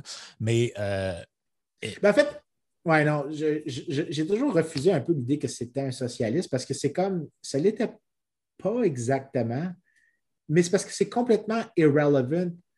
C'est un étatiste. un étatiste, je veux dire, pour moi, un étatiste, c'est un étatiste, c'est un étatiste qui soit étatiste, corpo ou socialiste ou peu importe. Tu veux la même chose au final, c'est juste que la manière dont tu justifies est complètement différente. Non, exact. Mais bref, on aura peut-être cette discussion-là euh, euh, une autre fois. Mais l'idée, c'est que, en général, dans la tête de monsieur, madame, tout le monde, puis des gens qui connaissent la politique, mais pas tant que ça, puis je le sais parce que j'ai moi-même été comme ça, parce que j'étais un fruit de l'instruction publique, puis c'est comme ça que tu es éduqué, puis c'est comme ça que le message se passe de, personne en personne. sans trop savoir de quoi on parle, tu viens un peu avec l'idée, le présupposé que le bien ou disons la générosité, l'empathie, euh, le sens commun, tout ça, et se campe à gauche. Et l'égoïsme, l'individualisme, le fait de penser uniquement qu'à soi, de ne pas avoir d'empathie, de, de, de, rechercher le profit avant tout, ce genre de clichés-là, ben, c'est des gens qui sont à droite. Et comme la majorité des gens ne veulent pas se définir comme étant des mauvaises personnes, mais par défaut se sentent euh, plus à gauche dans le sens commun qu'on entend dans, dans, dans, la société. Combien de fois, moi, j'ai eu des gens qui m'ont écrit suite à des podcasts ou avec qui j'ai discuté dans toutes sortes de contextes qui m'ont dit Ah, tu sais, j'ai tout le temps pensé que j'étais quelqu'un euh, bien à gauche, puis finalement, euh, à force de te lire, à force de t'écouter, tout ça, j'ai lu Atlas Shrugged de Henry Rand, puis je me retrouve dans ces idées-là, j'ai l'impression que finalement, je suis peut-être plus un libéral ou un, un, libertarien.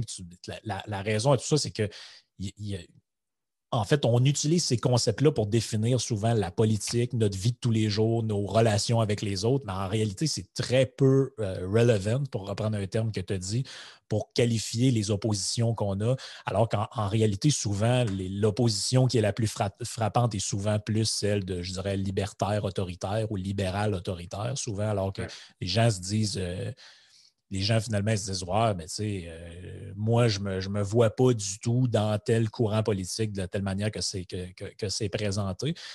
Mais tu sais, je pense que si on définit les, les, oppositions politiques ou les axes politiques avec des grandes généralisations comme celle-là, évidemment, on crée des clans d'une certaine manière, on, on, crée des oppositions qui fait que ben, comme tu l'as dit, là, dans certains pays, ça va être démocrate, républicain, dans d'autres, ça va être libéral, conservateur. Puis le but, finalement, ça devient plus de, défendre son camp ou de, de, justifier ce que son camp fait plutôt que de voir s'il y a une réelle euh, composante idéologique là-dedans euh, qui, est cohérente. Puis un, des, au Québec, par exemple, on a eu pendant très longtemps le, prisme, euh, ben, l'opposition qui se faisait entre euh, souverainiste et je ne sais, pas si tous les gens qui étaient contre la souveraineté étaient des, fédéralismes absolus, des fédéralistes absolus, mais disons, disons que ça se, faisait comme ça. Puis ça a amené plein de gens à dire ben moi, comme je suis souverainiste, ben, je suis aussi pro tout ce que dit le PQ. Puis,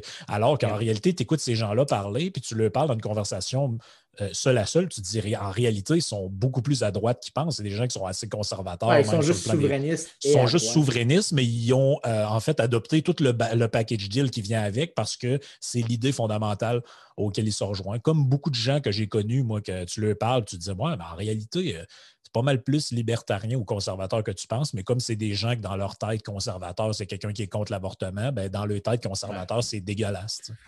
Oui, bien, ça, te rappelles-tu à un moment donné, on parlait dans le podcast de comment on homogénéise par la politique. En fait, c'est nécessaire par la politique d'éliminer les nuances, d'homogénéiser le plus possible. Je pense que c'est ça qu'on fait avec gauche-droite. C'est qu'on essaye, puis la manière dont je le vois, c'est un peu, ah, je ne sais pas comment le dire sans faire de mathématiques, là, mais j'imagine des différents vecteurs puis il y a trois grands vecteurs dans lesquels les gens, trois espaces en gros. C'est tu as celui où est-ce que tu as celui des conservateurs ou tes euh, traditions versus euh, euh, voyons, barbares, donc un peu civilisation, mhm. barbarians versus civilization. décadence civilisation, si on peut dire. Tu as un autre axe de conversation chez les progressistes qui est opprimé, oppresseur et tu les libéraux qui sont coercitifs volontaires. C'est trois grands axes. Mais c'est tout à fait possible pour un libéral comme moi, disons, de voir des similarités parfois avec certains points que les conservateurs font, mais ils parlent dans un autre langage complètement. Leur langage, c'est celui décadence civilisationnelle versus civilisation. Des fois, je peux parler avec, disons, des, gens de gauche parce que je souligne, ben, il y a de l'oppression ici parce qu'il y a coercition, mais on le dit dans deux langages complètement mhm. différents. Mais là, tu remarques que c'est un, un, univers à multiples dimensions. On a décidé que, puis ça, les gens devraient imaginer un cube dans lequel tu as trois axes. Tu as un axe des X, un axe des Y, tu as un axe des Z. Ben, c'est les trois grandes conversations. Avec gauche-droite, j'ai décidé de tout compresser cet univers-là d'un cube je suis en train de, je, sursimplifie, il y a probablement plusieurs autres axes de conversation, mais je dis de tout compresser cet univers-là sur une ligne. Une seule ligne. Une, c'est même pas, c'est même, c'est une dimension, là. J'ai mm. passé de trois dimensions à une dimension, mais j'essaie de tout. Ré... Tu peux pas. Ceux, ceux, qui sont capables de visualiser mathématiquement, c'est quoi que les transformations linéaires font, là? Tu viens de voir, tu ne peux pas faire ça tu ne peux pas converser la, complexité du monde, d'un monde 3D, en un monde 1D. Ça ne se fait juste pas. Mais politiquement, c'est nécessaire de faire ça parce que tu ne peux jamais former une coalition. En fait, plus tu augmentes le nombre de dimensions dans lesquelles les gens conversent, plus c'est impossible de former une coalition qui est stable. Il faut que tu homogénéises et tu homogénéises, disons, pour ça, par exemple, des fois que tu avais des alliances entre libertariens et conservateurs, parce mhm. que l'opposant, qui était la gauche, les communistes, ben, les communistes, c'était la coercition et la décadence civilisationnelle. Fait tu avais une alliance entre les deux. Ben, une fois que le communisme a disparu, l'alliance entre les libertariens et les conservateurs aux États-Unis s'est érodée très rapidement. Et maintenant, tu as plus d'alliances entre les conservateurs, entre les libertariens et les progressistes que tu en avais entre les conservateurs puis les autres. Les alliances peuvent changer comme ça, dans cet univers à unidimension, même si les deux groupes ne s'aiment pas. Oui. Parce que là, tu as l'autre groupe plus. Ben oui. Puis en plus, des fois, là-dedans, c'est qu'on parle, puis on discute de politique ou d'idéologie ou de philosophie ou peu importe, puis on utilise des mots. Euh, que, des mots polysémiques, c'est-à-dire que, euh, par exemple, mettons le mot libéral. Ben, les gens utilisent parfois dans un contexte libéral pour faire référence au libéralisme économique, et d'autres fois, ils font référence au libéralisme que j'appellerais philosophique, c'est-à-dire euh, ce qu'on appelle en anglais un liberalisme, qui n'est pas nécessairement un libéral d'un point de vue économique, qui est un progressisme. Mais c'est qu'à la base de l'origine du libéralisme, quand on remonte le courant, à un moment donné, il y a un schisme dans ce courant-là où n'est pas nécessairement des deux courants libéral, un, quelqu'un qui se dit libéral. Donc, il y, a tout un historique là-dedans. On utilise des mots qui ont des connotations différentes pour parler de choses. Euh, des fois, n'ont pas nécessairement de lien. Même au sein d'une discussion, des fois, on ne comprend même pas. Euh, on comprend même pas ce que les gens veulent dire. En plus de ça, il y, a des, il, des, mots qui ont des sens dans le monde anglophone qui n'ont pas du tout le même sens dans le monde francophone. Euh, donc après, ça devient difficile d'avoir une, conversation éclairée où justement les gens sont un peu généreux dans la conversation parce que tu ne peux pas toujours prêter des mauvaises intentions aux gens. Euh, moi, c'est sûr que c'est pour ça que j'ai de la misère à avoir des discussions avec euh, des. Si le présupposé de la personne, c'est que quelqu'un qui se dit, je ne sais pas moi, libéral ou libertarien, ben, c'est un fou puis un gars d'extrême droite, ben, moi, la discussion s'arrête là. Ben, il n'y a, pas, a de discussion possible. C'est comme, comme si moi, n'importe qui qui est à, entre guillemets, gauche du centre, dans ma tête à moi, je, je le considère comme étant Staline, ben, il n'y aura pas de discussion possible, évidemment. C'est ce qui est un peu dommage, parce que des fois, c'est très caricatural, parce qu'en réalité, on peut avoir des convergences sur certains points.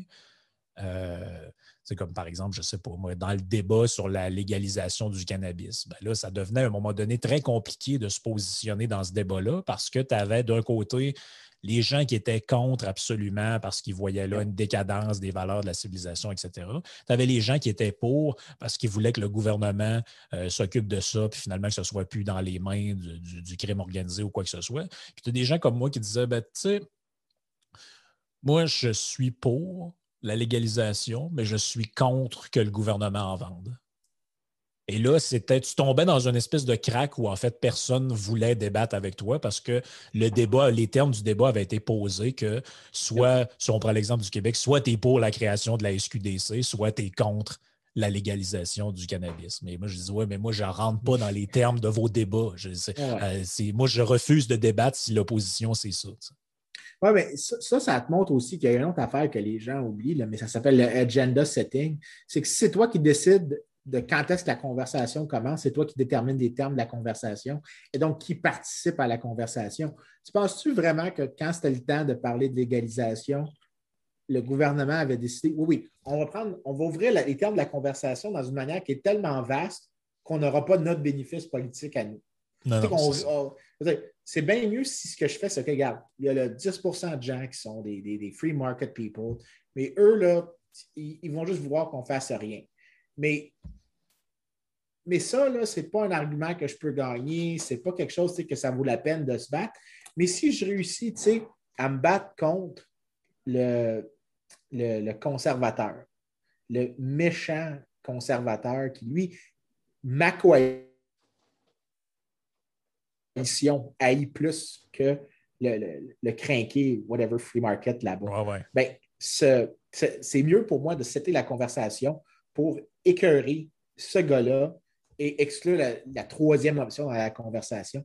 C'est toujours mieux de faire des choses comme ça que. Euh, c'est pour ça que l'agenda setting, c'est vraiment super important dans, comprendre la dynamique, mais ça revient à il faut que, pour mon intérêt, j'homogénise la conversation, que j'enlève des nuances. La politique, c'est toujours ça. Il faut que tu enlèves des nuances. Oui, c'est clair. Et je veux dire, sinon, il n'y aurait jamais de politique qui se ferait, là, parce que sinon, euh, je veux dire. Ben, c'est pas ça que ça serait mauvais. Oui, ben, de toute façon, la, la, démagogie est beaucoup plus vendeur que. C'est beaucoup plus vendeur que la pédagogie, puis la nuance, puis tout ce que tu veux. si tu es, dans la, si dans la simplification à outrance, je veux dire, c'est bien plus facile de faire du racolage politique, puis d'aller. Euh, ben, l'effort intellectuel, c'est pas facile. Hein. Après tout, euh, on, on, suffit de regarder Radcan, puis c'est ça. Tu regardes, encore une fois, je ne suis pas généreux. Ah, c'est ça. Encore une fois, tu n'es pas fin. Encore une fois, je ne suis pas fin, mais c'est fréquent que ça m'arrive de regarder. Je suis comme, as-tu vraiment pensé à ce que tu as dit là? Non, non, c'est clair. Je pourrais, dire aussi que j'entends souvent, pour être honnête, j'entends souvent le même type de choses que je vois à Radio Cannes, mais de l'autre bord de la clôture à Radio X. Là. Mais, euh, mais à la limite, c'est que la différence, c'est que c'est peut-être là que je suis peut-être moins susceptible de critiquer Radio X, c'est que Radio X, je ne paye pas pour. Puis quand je ne l'écoute pas, je ne paye pas pour. Radcan, quand je ne paye pas pour, je paye quand même pour.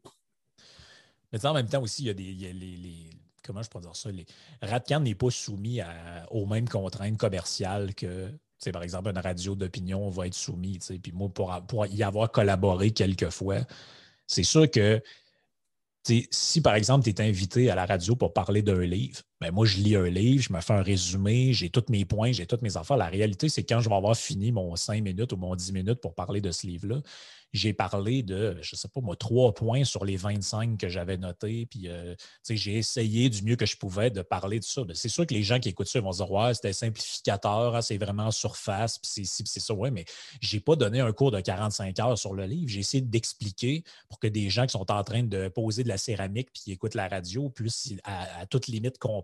Donc, ou au moins être intéressé. Ou au moins être intéressé. Puis, c'est ça aussi. Là. moi, je pense qu'il y a il y a certains médias que par définition, tu ne pourras jamais rendre. C'est pour ça que le podcast, c'est fabuleux pour ça, parce que tu peux avoir euh, Joe Rogan ou je ne sais pas trop qui qui fait un podcast ou nous autres qui fait un podcast pendant trois heures ou deux heures et demie à jaser d'un concept, puis là, tu peux y aller plus en détail, puis tu peux revenir aussi sur ce que tu as dit, dire Ouais, au dernier podcast, j'ai dit ça, mais c'est pas ça que je voulais dire, je corrige un peu ce que j'ai dit. Alors que si tu étais à la télé, je veux dire, tu ne commenceras pas le bulletin de nouvelles ou, le, ou ton émission de radio en disant Ouais, hier j'ai dit ça, mais en réalité, ce que je voulais dire. à moins que c'était un gros screw-up. Non, c'est ça. Donc, mais chaque, chaque média a ses forces peut-être et ses, euh, ses, faiblesses. je sais que tu dois y aller, donc euh, je, vais te, je vais te laisser là-dessus. Je vais arrêter notre enregistrement.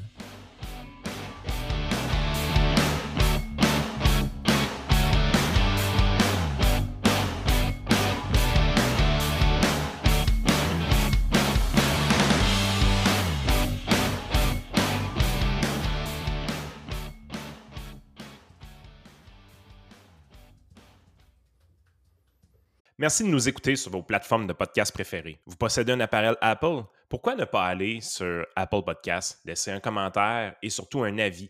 C'est excellent pour nous, ça nous aide à nous développer et ça nous aide également à faire connaître le podcast à plus de gens grâce aux algorithmes.